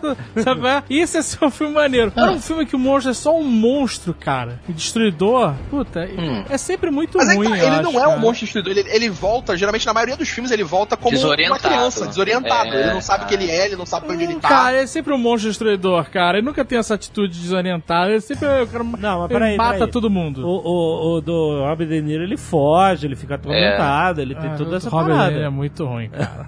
É Que muito isso? Então, o do, Muito o do Sting ruim. até que é legalzinho, é ruim, que é o, a prometida. Não é, cara, não tem legalzinho. A gente tem que ser assim. Se é ruim, é ruim. Você pode dizer, ah, esse aqui é- não tem menos pior aqui. Ruim, ruim. Ah, peraí, tem o Jovem Frankenstein também, Ah, cara, do Mel é, Brooks. porque ser comédia. Aí podia ser jovem qualquer merda. Não, jovem Frankenstein com o quê? Com Brandon Fraser? Não, cara, Ah. o Gene Wilder. É, porque o Brandon Fraser fez o Frankenstein também, não fez? Não, Homem da Califórnia. Era o homem da Era o- Califórnia. Mas é tipo Não. Frankenstein. É a é mesma coisa. Podia Não, ser um era- Frankenstein era facilmente ali. Era o Homem das Cavernas que é congelado. não, cara, é o Neandertal, sei lá. Podia ser um Frankenstein. Era a mesma história, não muda nada, era só ser verde, sei lá. Ai, caraca. O do Gene Wilder é uma comédia rasgada, é diferente. aí eu, aí Teve- eu- Tiveram poucos filmes que representaram bem o que a Mary Shelley fez no livro. Concordo É. com você. É que nem filme de Drácula. Normalmente não é legal. Não, para, para que o Bram Stoker era Bram Stoker. É, Drácula de Bram Stoker é muito Não, bom. mas ó, normalmente, não vem que todos, mas normalmente não Hoje, é assim, um filme mais lento, mais arrastado. eu acho, eu acho o Brown Stoker lento pra caralho. Lento. Eu acho Eu lento. acho, eu Mas- acho sensacional. Mas ele é uma das melhores. é, Ele tá bem fiel ao livro. Ele é bem fiel à adaptação do livro. Carlos, você leu o livro. Eu li o livro, é. Eu li o livro também, eu fiz a peça de teatro no colégio Não. sobre esse livro. Você fez uma... Peraí, você fez uma eu era, eu era de Dr. teatro? Von Helsing. Você era Van Helsing, você comentou isso, é verdade. É, acho que você já contou essa história, eu nunca lembro, mas tudo bem. Mas olha só, no livro existe uma distinção muito grande, porque no livro o Drácula, ele é um monstro, ele é uma força sobrenatural, incompreensível, que quer fazer coisas nefastas com a mulher do cara e com tudo. Na verdade, não é nem com a mulher do cara, ele quer fazer com todo mundo. No filme, eles, eles romantizaram, e eu adoro o filme. Nos livros, você não vê o, o- a visão do Drácula, que mostra muito no filme. Então, tipo, eles tiveram que criar muita coisa. No livro é só os diários É, é. deles. Ah, É, sim, mas- tem- mas vai mesmo relatado assim, pelos cara. diários do, do Jonathan, da Mia. Sim, É, é, sim. Então é a visão deles pra o que tá acontecendo. Uhum. É, então é bem. é- fica bem diferente em relação ao filme nesse sentido. É que tem uma parada no filme do Brown Stoker que é muito ruim, cara. Como assim? Esse filme é até legal. Não é o melhor filme do mundo, mas é legal. Ah. É lento, lento. Mas tem uma parada que é foda de aguentar, que é o Keanu Reeves, cara. Keanu Reeves de cabelo isso, branco, pai tomar no cu, cara. Não. Eu acho péssimo Keanu Reeves nesse filme, cara. E aquele filme Drácula, a história nunca contada. Morto mais feliz. Não! Morra feliz, puta merda. Não, eles fizeram Drácula, a história nunca contada com aquele maluco que faz o, o cara que mata o dragão no Barry. Hobbit. Sabe qual é? Aquele humano? Cara, eu achei sem o filme graça. muito. Sim. É, é um filme de aventura, não é um filme de Drácula. É Eu uma não vi, cara. aventura. Gostei. É Gostei. uma aventura, é um filme de aventura. É pior que aquele filme Van Helsing que- com o Hugh Jackman. Porra, que isso? Eu gostei dos dois, cara. Ah, se Eu achei- fuder! Não, não, cara, aquele filme Van Helsing É sério? é inacreditavelmente É inacreditável. ruim, é ruim, é ruim cara. É demais. muito, muito ruim, cara. o final desse filme é bizarro. É mais uma vez transformando o filme de terror clássico em coisa pop. É um erro também que eu fico puto pra caralho é o seguinte, me perdoem o francês aqui, mas é quando você tenta transformar o monstro no herói. É você botar o lobisomem, que é um mega monstro, com uma referência fantástica de tudo que a gente tá falando aqui, e botar o cara corra com um peito musculoso, andando em pé, salvando a vida das pessoas. Monstro, o lobisomem, ele é uma fera, ele é uma maldição, ele é uma coisa horrorosa que o cara quer se livrar. Não é legal você ser um lobisomem, não é legal você ser um vampiro. Depende. O Lestat curte. O Lestat curte. Mas, O Lui acha uma merda, mas o Lestat tá super ok.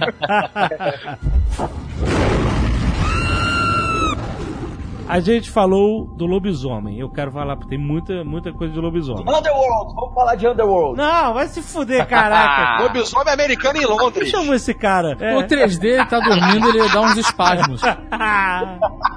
Lobisomem americano em Londres. O lobisomem americano em Londres tem a cena de transformação mais assustadora que eu vi na minha infância, que foi foda, que era, era justamente. E na época foi um marco de efeitos especiais. Até hoje. Até hoje, né? cara. Até hoje, né? É verdade, que você vê o É. nariz do cara esticando e você sente a dor, você sente a ardência da pele sendo esticada. Você consegue entender que é o, o que, que é essa maldição. Uhum. Não é simplesmente se transformar. A transformação do cara é como uma morte. Isso, um Entendeu? renascimento ali. E, e, e renasce como um monstro, né, cara? Mas eu não lembro muito do filme em si. É, eu lembro que tinha um cagaço do caralho nesse filme. É, o filme, é, só, só dois, resumindo, só- é bem bacana mesmo. É, ele, ele brinca com a coisa do folclore original. Faça a sinopse. A sinopse é seguinte: dois estudantes americanos estão andando pelo interior da Inglaterra, eles são atacados por um animal. Quem nunca? A vida no Pantanal era assim também.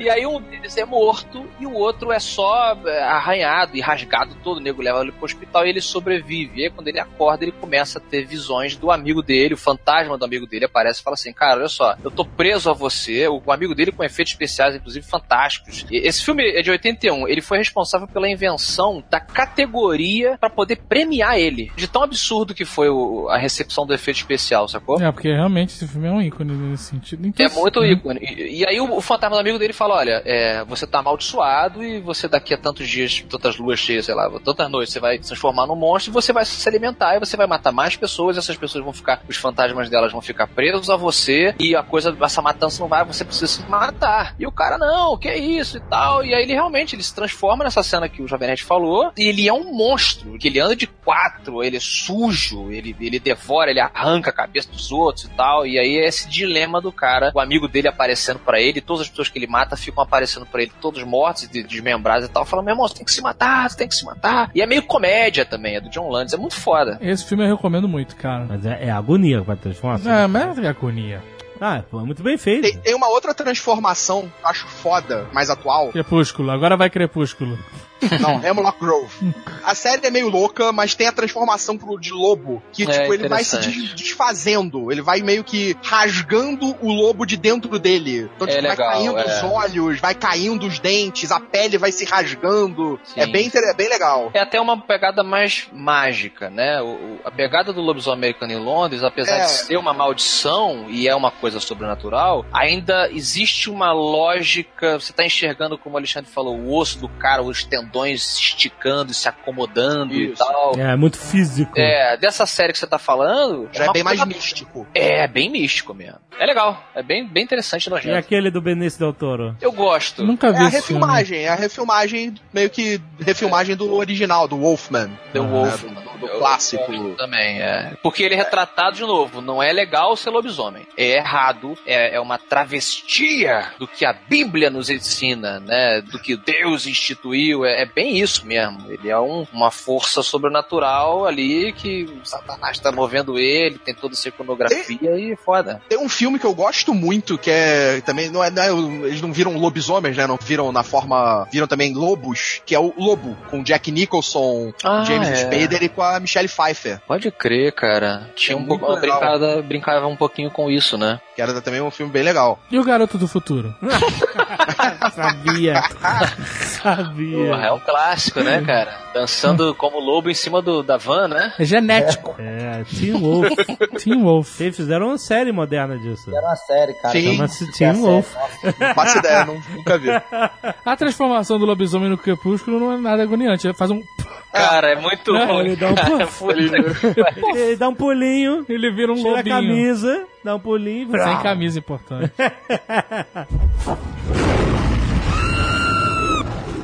Tem um, acho que um dos clássicos de terror, assim, de lobisomem, que é muito bom também, que é o Grito de Horror, o The Howling. The Howling é, é bacana também, da, da Último Dante. transformação. É. Nossa, também bem maneira. E tem o Bala de Prata também. É, o Bala bala de de prata. prata que eu lembro, que é maravilhoso. Que o do cadeirante, né, que é pego. Tem uma cena de um cadeirante que é muito maneiro. É, o protagonista é um menino que fica numa cadeira de rodas e o lobisomem é um padre É isso mesmo. que tá matando todo mundo e ninguém acredita. Aí de novo essa quebra. É do Stephen King. É, essa, essa quebra de novo aí da imagem religiosa e o cara não, não, enfim, se permitindo ser aquela força destruidora, tem um mega dilema ali. É foda. O lobisomem bom é lobisomem morto, mentira. Lobisomem bom, lobisomem bom é, é o monstro, meu irmão. Não é negócio de lobisomem forte, vai pra puta que te pariu. Eu acho também que o melhor lobisomem é o lobisomem incontrolável. É a Uhum. parada do Jack and Hyde, sabe? Isso. É o, é o Hulk, é o Hulk. É uma maldição a parada. Não é maneiro ser um lobisomem. É uma merda. É, basta vocês ouvirem aí, quem, quem for assistir o, o Lobisomem Americano em Londres, o grito do uivo do lobisomem desse filme é uma coisa de arrepiar até hoje. Você ouvir essa porra no meio do mato, não é um uivo. No... Que, que porra é essa, meu irmão? O que, que tem ali naquela escuridão, de novo, que pode me devorar e me rasgar e me desacelerar? Presta atenção no grito, como é que é bem feito isso. É, porque é. Você tem esses lobisomem, lobisomem do Underworld do 3D. Não acho ruim não, hein? Ah, cara. Gangue de lobisomem? Por que não tem uma gangue de Frankenstein? É, mas aí, pelo menos, eles tratam o lobisomem como uma párea ainda. A estrutura que a gente tá falando do monstro e dele ficar incontrolável ainda tá intacta, então eu gosto. É verdade. Mais ou menos, né? Porque o cara controla o monstro. Ele vira quando quer, desvira quando quer. Alguns, alguns. Alguns. É, ele diz que isso seria uma o original, alteração. é, e o original mesmo, ele é bestial. Isso. E a maquiagem é muito boa, o monstro branco. Olha aí, o lobisomem albino, cara! Que é o original. Puta que pariu! Eu vou te falar esse Nerdcast. Surpresa, todo hein? mundo. Surpresa, Não, surpresa. fantástico. E a gente tinha a novela Rock Santeiro também. Olha só! Professor Astromar Tem que ter Junqueira. novela no Nerdcast, né? Eu Mas era aquele lobisomem dava medo, cara. Tava, porra. É. Tinha a música, tinha a música tema do Zé Ramalho. Tem. Mistérios da meia-noite. É, isso aí. Que vão longe, que você nunca, não sabe nunca. Se vão, se ficam. Quem vai e quem for. Que música. que poema. É o lobisomem que queria pegar a Cláudia Raia. Quem Ele não, pe- cara? Ele queria pegar. Ah, olha aí. Não, tá, é, a música continua. Império de um lobisomem que fosse um homem de uma menina tão desgarrada, desamparada, se apaixonou. Olha, É, mas é Ramalho é foda, até o cara bala, né? É o lobisomem brasileiro, já que a rapaz. gente tá falando de lobisomem novela, vamos falar de Vamp logo, né?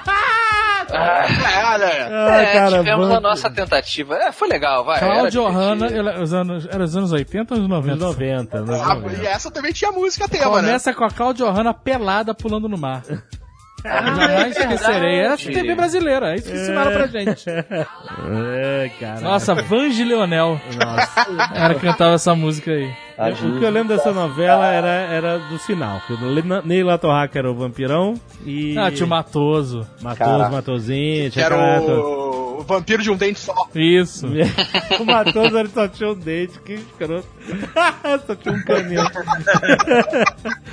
Essa novela, Tinha o. Bento Carneiro também, né? O vampiro brasileiro. Ó, Bento olha só. Carneiro, Bento bem Carneiro. lembrado. Olha aí. Vampiro brasileiro. A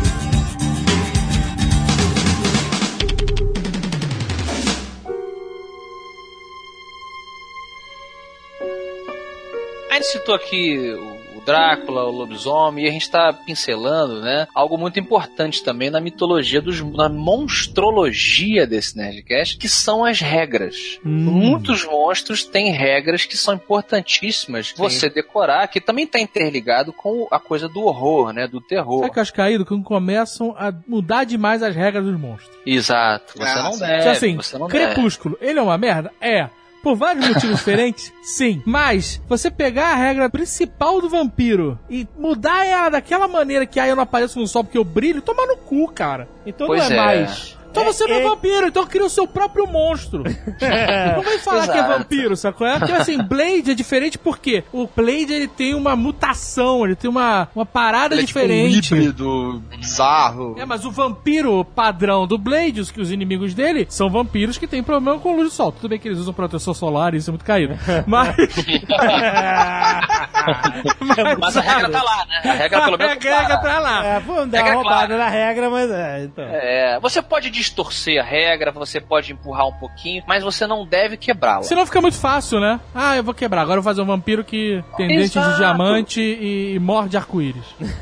É, mas o filtro solar, por exemplo, ele é uma cientificalização, essa palavra não existe, de uma regra que é uma maldição. Ou seja, o vampiro não Isso. pode ter contato com a luz solar. É, não é, não é problema Não é- dos raios Não é solares. ciência isso, É, não é, não é ultravioleta. Exato, não, é o ra- radiação. Não é a radiação. O problema Pois é a é. luz como, É, como bem, né? Exato, é. Luz e é trevas. né? Mas isso aconteceu quando quiseram fazer a transição daquela categoria que a gente falou. Quiseram passar o vampiro de um monstro sobrenatural para um monstro ciência. Científico, é. Quando não- transformaram num vírus do próprio Blade. Ele já é uma mudança genética, porque ele é um híbrido. Ele era um filho de uma mãe que se torna vampira enquanto tava grávida. Não, é, no Blade você até vai porque é Marvel, É, eu então é, é universo super-heróis, então eles fazem, Isso, fazem pra- isso um pouco com todo mundo, entendeu? E é beleza. Mas Uhum. as histórias de vampiros isolados é, é complicado. né? Você pode manter as regras nos próprios, é, às vezes da ciência, por exemplo, o Alien da série Alien mesmo, ele tem as regras muito claras, Sim. né? Pra ele se reprodu- o ciclo reprodutivo dele, ele é estabelecido logo ali,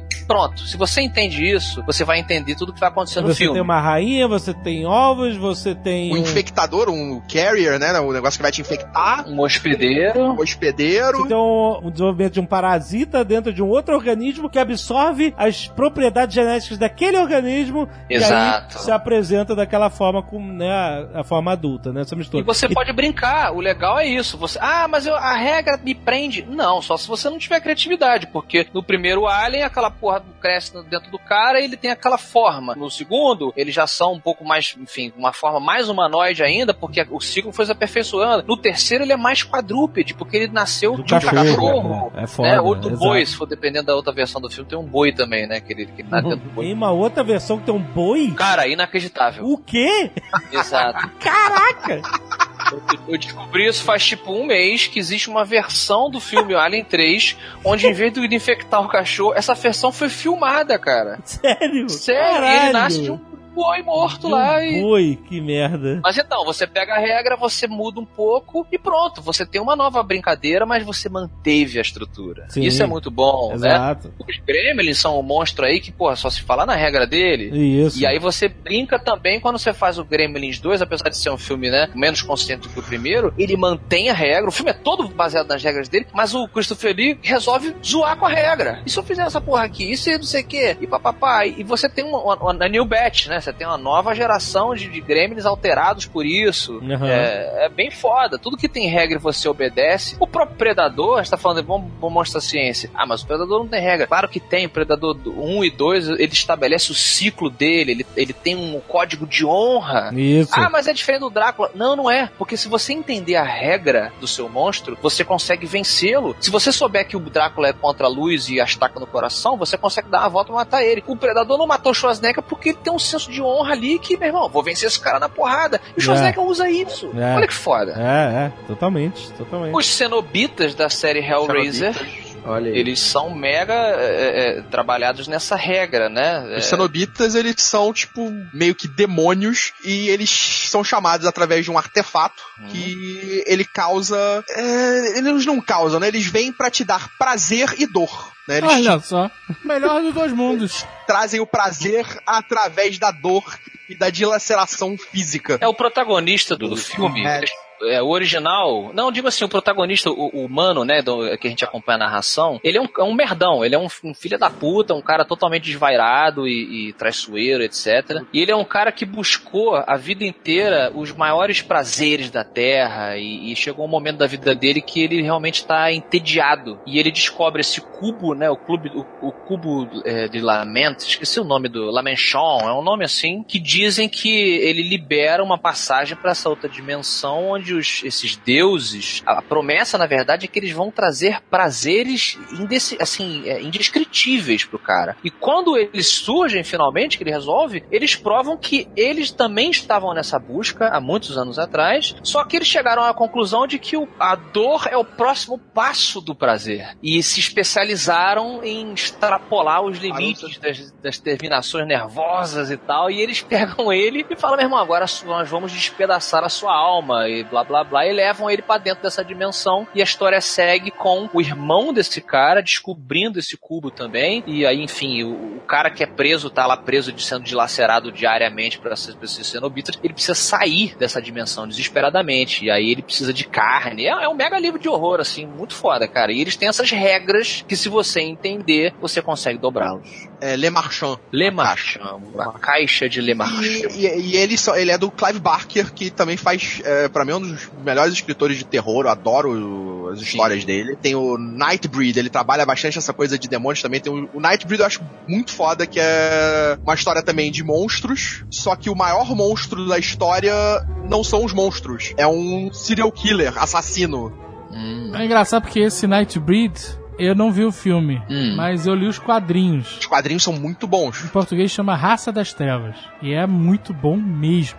É, é irado, é muito bom. É um dos poucos, eu acho que foi lançado aqui no Brasil. Explica por quê, eu não sei de nada. Eu também não, nunca, nunca. O 3D vai se identificar, inclusive. A história é, você tem ali um, um personagem principal, ele é um, um cara que descobre ser parte dessa raça das trevas, dessa raça meio demoníaca, e eles vivem nos subterrâneos de Meridian, que é tipo um cemitério, uma cidade subterrânea, com vários outros monstros, e aí ele vai começando a descobrir isso através do psiquiatra dele, né? Ele começa a tratar, se tratar porque ele se considera louco, e o psiquiatra dele, na verdade, é um serial killer. Mas o interessante é que essa raça das trevas, essa galera que mora no, no subterrâneo, é uma galera deformada. Então tem um cara que tem um textão gigante. Ah, os Morlocks. É, tipo os Morlocks. Tem maluco que tem lá, tem três dedos. Tem outro que tem chifre.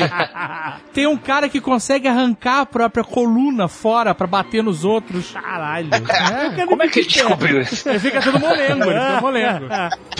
que golpe. Porque é meio, é meio monstruoso, mas meio sobrenatural. A partir do momento que o cara consegue arrancar a coluna fora, Sim, né, claro. falando sobrenatural, né? Cara, que golpe mais escroto. É um golpe pointless, que você tira a tua coluna e fica mole. Aí você vira um que, sei lá, um. Você usa só seu quadril como um chicote. Porra. É, é o auto fatality, auto fatality. Olha aí, é com o David Boreanas lá, o, o vampiro? Não, não, esse é o. É, o esse é um outro filme que também eu acho muito bom, que é O Mestre das Ilusões, que é de Não, uma não, seita não. com o David Boreanaz. Ah, não, David Boreanaz. Confundi com o Scott Bakula. Ah, não, não. Nossa, Scott Bakula. Só eu e você sabemos quem é esse cara. Aí tem, tem bicho que tem um milhão de dentes na boca. É muito maneiro, cara, né? Tipo, e é do Clive Barker. É do- Clive Barker. Clive Barker. Olha aí, olha aí. Ô, ô, Afonso, Oi. você sabe quem é o Scott Bakula? Não, deixa eu ver. É o grande astro aqui. De uma série chamada Quantum Leap. que depois virou o capitão da primeira Enterprise da série Ah, Enterprise. esse cara. Scott tá. Bakula, sabe quem é, né? Tô vendo aqui. Ah, vou, vou chamar a atenção do Jovem Nerd pro Nightbreed, já que ele não tá querendo. Não, o que que é? Não, É tá que você não tá, não tá. É que ele falou Scott Bakula. Clive Barker. Mas ó, trilha sonora, Jovem Nerd. Agora o Jovem Nerd vai fazer aquele A Ah. de reconhecimento. Trilha sonora do Danny Elfman. Ó, Ó, viu? Aí.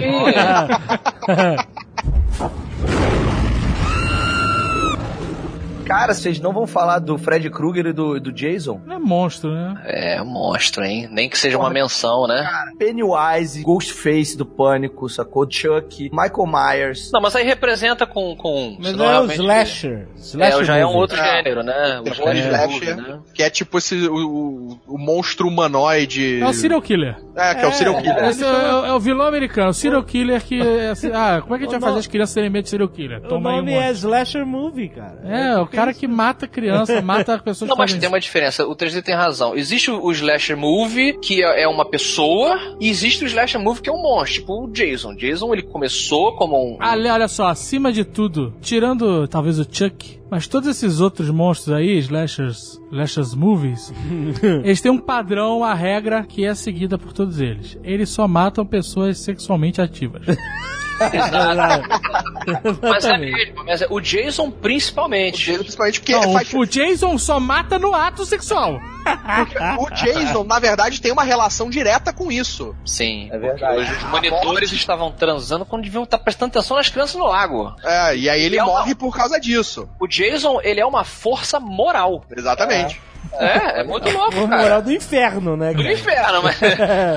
E o legal do Jason, na verdade, desse do monstro do Jason, é que o primeiro filme não é o Jason que mata, né? É a mãe. A mãe O dele. Jason é a mãe. Ele vai Então. subir no segundo filme. Ele começa como uma pessoa. Ele só vai virar a- a- o zumbi a partir terceiro. do Na quarto. franquia. Vira zumbi na franquia, né? Que Na aí trazer o franquia. bicho de volta, não tem mais parede pra botar no lugar. cai um raio, cai um raio, A partir acho que do quarto filme, que eu acho que ele só morre no terceiro filme. É, ele morre quando ele toma uma facada lá, ele vai pro necrotério, aí ele levanta, aí você fala, ué, levantou. Aí no final desse filme você descobre que era um enfermeiro, um cara lá do necrotério, não sei, que tava maluco, fez tipo um copycat. Aí você fala, ah, uf, beleza, não era nada sobrenatural. Só que aí quando eles acabaram com isso, eles falaram, meu irmão, essa franquia tem que continuar. E aí, literalmente, cai um raio numa estaca que um cara vai lá fincar no caixão do Jason como uma finalização metafórica que ele queria acabar com aquele trauma, e o raio faz ele levantar. Ah, E claro. foda-se, né? Foda-se, agora ele é isso aí. Jason encontra Frankenstein. É, Totalmente, totalmente. proposital, é. De novo, funciona com as mesmas regras. Aí vira, uma, aí vira uma franquia galhofa, né? Jason vai pra Nova York,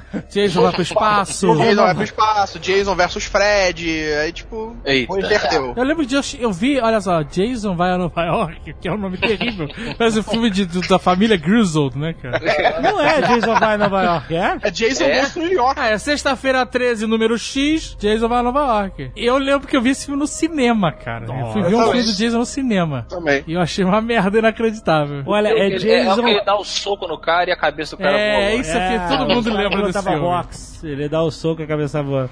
É Caralho. Jason Takes Manhattan. É muito ruim, cara. Takes, mano. É tipo Butchman, né? Butchman does New York. assim. Tinha que ser Jason Slash Manhattan, né, cara? No final do dia, o importante é você ouvir, seja do terror ou do, do caju, é você ouvir os cientistas. Né? Entenda as regras que você vai sobreviver. É, exatamente. Não, é tipo, é muito, é muito simples, cara. Tem um porão, não desça. Tipo, não se separe. É muito simples, cara. Não transe, não Não transe. transe, não, transe. durma, não deixa a TV no chuvisco. Tanto que as TVs modernas não ficam no Não tem mais chuvisco. chuvisco. É tela azul, pra não ter problema de É, poltergeist. pra impedir essa parada do poltergeist. Não alimente depois da meia-noite. Não é, mora em cima de um cemitério índio. Não enterre nada na porra do cemitério indígena. É, né? Exato, cemitério não, de animais. não enterre, exatamente. O que mais que tem de regra pra gente viver aqui? Não faça É. intercâmbio em Londres. Não leia livros antigos em línguas perdidas. Nunca, Principalmente se a não- capa for feita de pele e a tinta for sangue. Principalmente.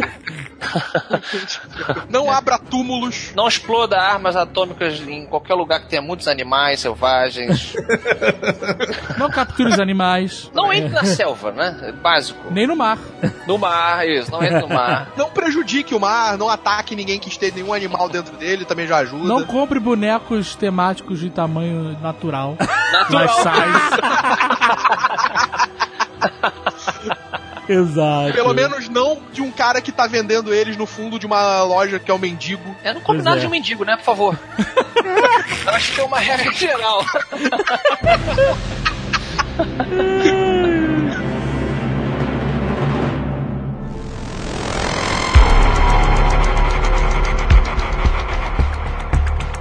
Sabe ver um filme recente, relativamente recente, muito bom na minha opinião, que trabalha bem essa coisa das regras dos monstros? É um filme chamado The Troll Hunter, o caçador de trolls. Pô, Ah, falam um filme sueco, uma porra assim, né? É, cara, um caçador. São os caras que estão fazendo uma, um- uns jovens assim, jornalistas, documentaristas estão fazendo um, um filme sobre a o folclore dos trolls e tal. E eles encontram um cara que realmente caça troll. Só que até a metade do filme você acha que o cara é maluco, né? E, do nada o filme vira uma, uma caça aos monstros bizarros e sangreira. E, e ele fica passando as, as regras são a princípio ridículas, né? Ó, ele- ó, alguém aqui é cristão? Aí nego, não, eu não acredito, tem certeza que você não é cristão? Aí, pô, qual o problema de ser cristão? Não, porque ele fareja os cristãos. Sério? É, aí, ó, onde é que a gente acha um troll? Não, porque eles moram debaixo da ponte. Por que que ele mora debaixo da ponte? Não interessa, ele mora debaixo da ponte, a gente tem que botar uma cabra lá, borrifar um sangue ali pra cá. Cara, esse filme é muito legal. E aqueles filmes do tipo que você convoca o, demo, o monstro, tipo Candyman, que também é do Clive Barker. Ah, também tem, Beetlejuice.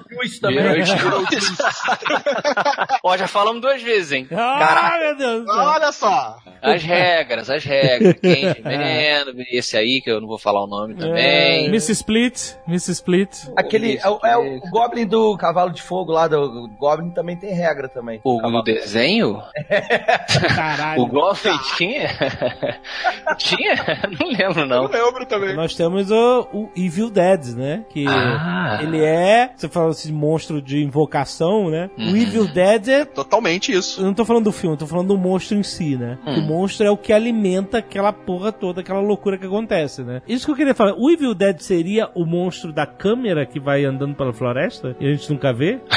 da força, Esse né? Aquela é, é- força. é uma. É porque Ah, mas tem- aquela câmera é assim a representação do mal. Do Evil Dead, né? É, É, aquela câmera monstro. persegue a mulher. Exato, E exatamente. depois possui a árvore e a árvore possui a mulher. E, e no final do filme é exatamente aquilo. Ele transforma a câmera visível, que ela é uma, uma força, a princípio, invisível. Sim. É, o monstro aparece, né? Aquele rosto, né? É, exatamente. Ele é uma força ali que você sabe que ela tá te perseguindo porque ela tá destruindo tudo no caminho dela. Sim, Mas sim. não é uma força visível. É, isso é muito mais assustador. Eu acho. Sempre acho um acho. invisível. É, não, é, é muito mais assustador. assustador. Mas esse é o segredo do sucesso do filme Tubarão, né? É, porque. Exatamente. O tubarão mecânico tá dando problema pra caralho e a maior parte do filme você não vê tubarão Não nenhum. vê tubarão, é, e esse que é aquilo. legal. Ainda bem que deu merda no tubarão. É porque assim, É. quando você vê o monstro, você. Ah, beleza, eu sei o que eu estou enfrentando, por mais assustador que ele seja, entendeu? É. Mas e essa parada ele eles fizeram, sabe aonde? Cloverfield. Cloverfield. Hum. estragou no final. No final É. cagou, cara. Eu queria Cagou. ver o monstro. O filme é Não maneiro, você ver. vê o filme inteiro, você não vê o monstro, você só vê a destruição dele, os caras se fudendo e tal. E no segundo Cloverfield é a mesma coisa. É, Então, é um monstro gigante, ele existe. Não é Aham. nada É, fantasmagórico. Mas o fato de você não ver é, torna ele mais assustador. Quando você vê, você. É, É, exato. Você fica imaginando que possa ser isso, é muito mais né? assustador, exatamente. A não ser que você esteja colocando nessa. Esse negócio de monstro invisível é mais assustador. A não ser que você coloque aí os monstros do Guilherme Del Toro. Ah, É, opa! aí. Aí eles são esse cara, assustadores esse cara mesmo. tem, né? Esse cara é perturbadinho. Sabe o que eu queria Aí- ver? Eu queria ver um filme co-dirigido ou produzido por um e dirigido por outro. Ah. Uma junção de forças entre Guilherme Del Toro e Tim Burton. Porra! E será que Já acho que algum vai abandonar o projeto por diferenças criativas, cara? O É bem provável. O quão perturbador seria? Seria. Mas os monstros do Tim Burton são amiguinhos. Cara, eu acho que não daria, não conseguiria, porque as pessoas não conseguiriam trabalhar com os dois ao mesmo tempo, ia dar muito problema de cabeça. Aqueles monstros do labirinto do fauna, aquele que bota os olhos, o Pale Man, É que bota os olhos É. na mão, cara. É muito assustador. Até os monstros do Hellboy. É, exatamente. São, são bem bizarros, são bem diferentes, né? É por isso que eu lamento diariamente a saída do Guilherme Do Hobbit. do Hobbit, cara. Na época que se anunciou a participação dele no projeto, eu falei, caraca, vai ser irado, porque vai ser um filme mais sinistro, mais sombrio, né? É. Até o Hellboy, que é um filme mais engraçado, tem um alívio cômico bem forte. Os monstros são sinistros. No Pacific Rim, os, os kaijus são sinistros, né? É. Muito bom. É. O Pacific Rim é o, re- é o resumo de homenagem de tudo isso que a gente tá falando. A proposta é exatamente essa. Ele tem tudo ali. Todos os arquétipos que a gente comentou estão no Pacific Rim, que é excelente. Também acho. O Del Toro, ele ia fazer um projeto que ia ser, eu acho que, tipo, eu tava sonhando com isso, que era o filme do Lovecraft, Na Montanha da Loucura. Sim, muito tempo ele ficou ali atrelado ao projeto. Pô, ia, ia ser sensacional fazer isso, só que não, não liberaram dinheiro pra ele. Porra, é uma Custo pena, pra cara. fazer o filme ia ser caro e aí não quiseram fazer. É, e é engraçado quando você vê a história, normalmente as pessoas que curtem, e, e eu arrisco dizer que os envolvidos nesse Nerdcast caem nessa categoria. O monstro, ele é um pária da sociedade. Ele é algo que a gente se identifica um pouco, cara. Eu acho aquela coisa que ninguém entende, que é capaz de coisas que ninguém compreende exatamente. Existe esse fascínio também do lado nerd do monstro. E o Del Toro é um representante dessa classe. Ele é um cara que é esquisito, sim. É um cara que foi posto de lado quando principalmente era mais novo, o cara que desenhava. Já falei aqui no Netcast também, pessoal que desenha, uma vez eu representei aqui, o pessoal falava pra mim, ah, aquele garoto ali, aquele Afonso que desenha os demônios no caderno. Você é posto de lado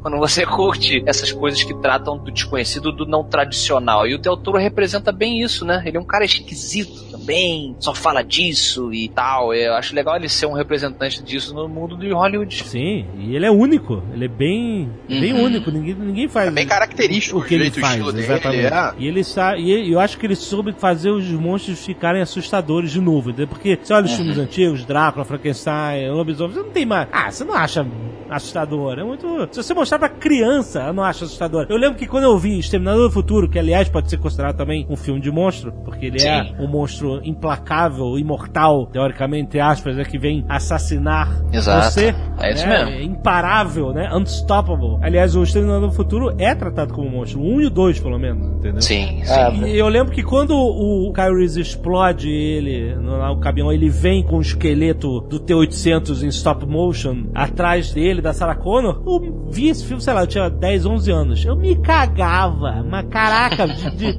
não consegui dormir depois, maluco. Era muito cagaço. Era, cara, era um esqueleto metálico vivo vindo pra cima de você, cara. Imparável. Exato. E aí, cara, quando a gente mostrou esse filme pro Almôndega, quando ele era mais novo, ele se cagava de rir do stop motion do, do bicho. sabe? Não teve nada, Cara, nada próximo não. do terror que a gente teve. Mas eu acho, eu acho que os anos 80 que encagalharam os filmes de terror, por isso que nos 90 a gente não teve nada bom, sacou? Porque os, os filmes dos anos 80, eles eram muito ruins. Eles Não, não, tem um filme dos anos pera aí, 80, tem, um filme, tem filmes dos anos 80 que são muito bons. E a tem um que eu boca suja que era um filme de terror Mas- absurdamente foda. Eu conto Que era um nos dedos pra os todo filmes bons. Eu conto nos dedos os filmes bons, Os seis. tá? Dos anos É. 80. Dos anos 80. Tá maluco, cara? Cheio de filme bom dos anos 80. Não, cara, que isso? Pelo Não, de só, cara, é só Hora do Pesadelo, Sexta-feira 13, é, o Chuck e, e, sei lá, talvez o, a- o Hellraiser nos anos 80, que Esses são realmente... os bons? Enigma do Outro Mundo. Enigma do Outro Mundo é um filme, olha, é o meu filme favorito de monstros. O Enigma de Outro Mundo, de The Thing, 1982, com o grande Kurt Russell. Esse filme é muito maneiro, é aquele mesmo esquema de não mostrar o monstro. E... Eu achei É. que foi 70, eu achei que foi 70, então ele, entra também. 80. Aham. Quer ver um filme dos anos 80 fodão que sobrevive os efeitos especiais? A Pequena Loja dos Horrores.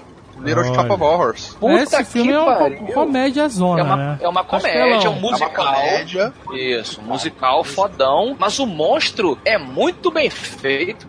Ah, a mas maneira não é terror, eles porra. solucionaram. Ah, é, cara, ele é um horrorzinho. Ele Ah, é um, ele é um, um terrir. Terrir, caralho. Terrir você diz que é tipo para é um terror que você ri, que é, é É, isso, isso. meio comédia, é isso? É, É, tem, tem terror, mas você tem uma comédia ali dentro. É, isso É. foi realmente um gênero, um, um subgênero do terror que nos anos 80, 70 ficou muito marcado, tipo A Casa do Espanto. Sim, eu lembro. O Evil Dead tem isso também. Ele tem uns momentos meio desenho animado ali que o Sam Raimi faz, que meio fora de lugar, assim, né? Mas peraí, mas o 1 o, o um ou o 2? Porque o 2 é refilmagem do 1, um, Pois é. só O que com dois. mais grana e mais engraçadinho. Eu acho que o dois é que- é mais engraçadinho. O primeiro, ele é mais terror mesmo, é mais forte o terror, só que os efeitos são mais toscos. Aham. O próprio Gremlins é levemente terrível. Levemente. Ele É. tem uma, né, uma, uma, Claro uma é. sátira, né? Uma É, sátira é ali, uma terrível. série Ah. de coisas. A mulher bota o Gremlin no, no, no micro-ondas, maluco.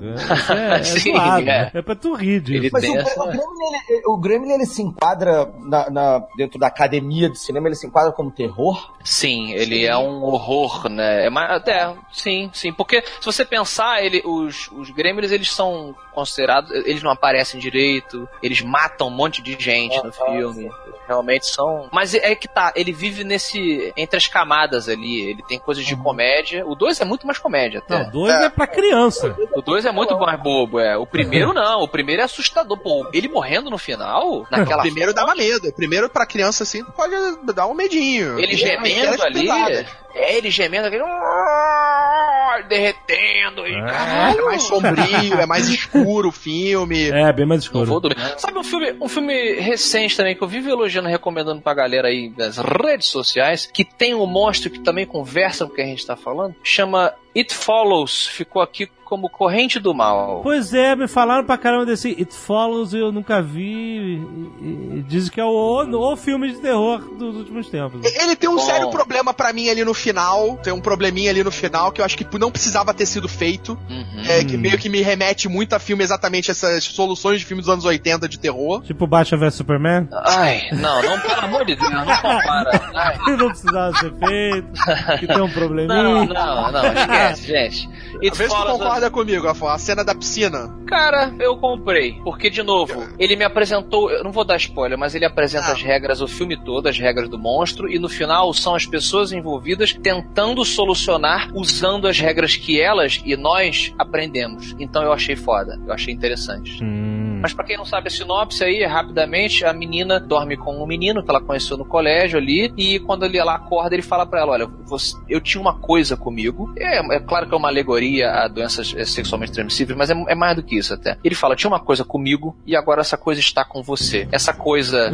é uma, é uma entidade, é uma, uma- ela, ela pode aparecer pra você como uma pessoa comum, ou uma pessoa querida, ela se disfarça. A cada hora ela vai aparecer de um jeito diferente. Ah, bom, interessante. Ninguém vê essa coisa a não ser você e as pessoas que também tinham ela. E essa coisa ela não vai parar, ela vai sempre caminhar, ela não corre. Ela caminha e ela quando encontrar você, você tá, tá ferrada. Ela vai te matar. E a maneira como você. Ah, mas como é que eu faço? A parada é a seguinte: você tem que transar com outras pessoas e passar essa coisa pra frente. Porque uma vez que essa coisa, que o monstro mate você, a corrente continua. E aí ele vai atrás de mim, e depois vai atrás da pessoa que me passou isso, e por aí vai. Ah, então tem que. A doença venérea é o contrário, na verdade. É.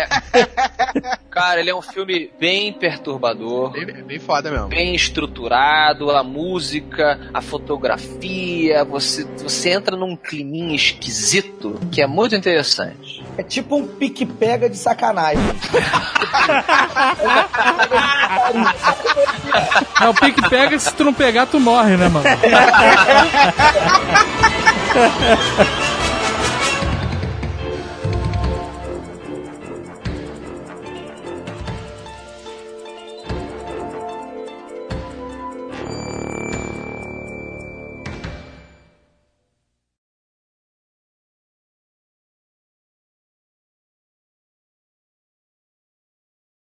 as pessoas falam de diabo, satanás de várias maneiras. Nunca me causou nenhum, ai meu Deus, sabe? Mas o filme Espelho de Carne, amigo, ah, não, não, não. me deixa com medo do, do, do, do capeta. Tá rachada, cara. Espelho de carne? Nunca viu? Acho que não, peraí. Recomendo. Não, não, não. vejo. Não Recomendadíssimo. vejo, não vejo, não vejo. Cinema nacional, terror nacional, dos mais assustadores possíveis. Nossa, Ai, tô não. vendo aqui. Não veja! Não veja que isso não pode ser Veja, cara, é terrível. É totalmente pertinente esse tema. Eita. Um monstro que não aparece te dá calafrios.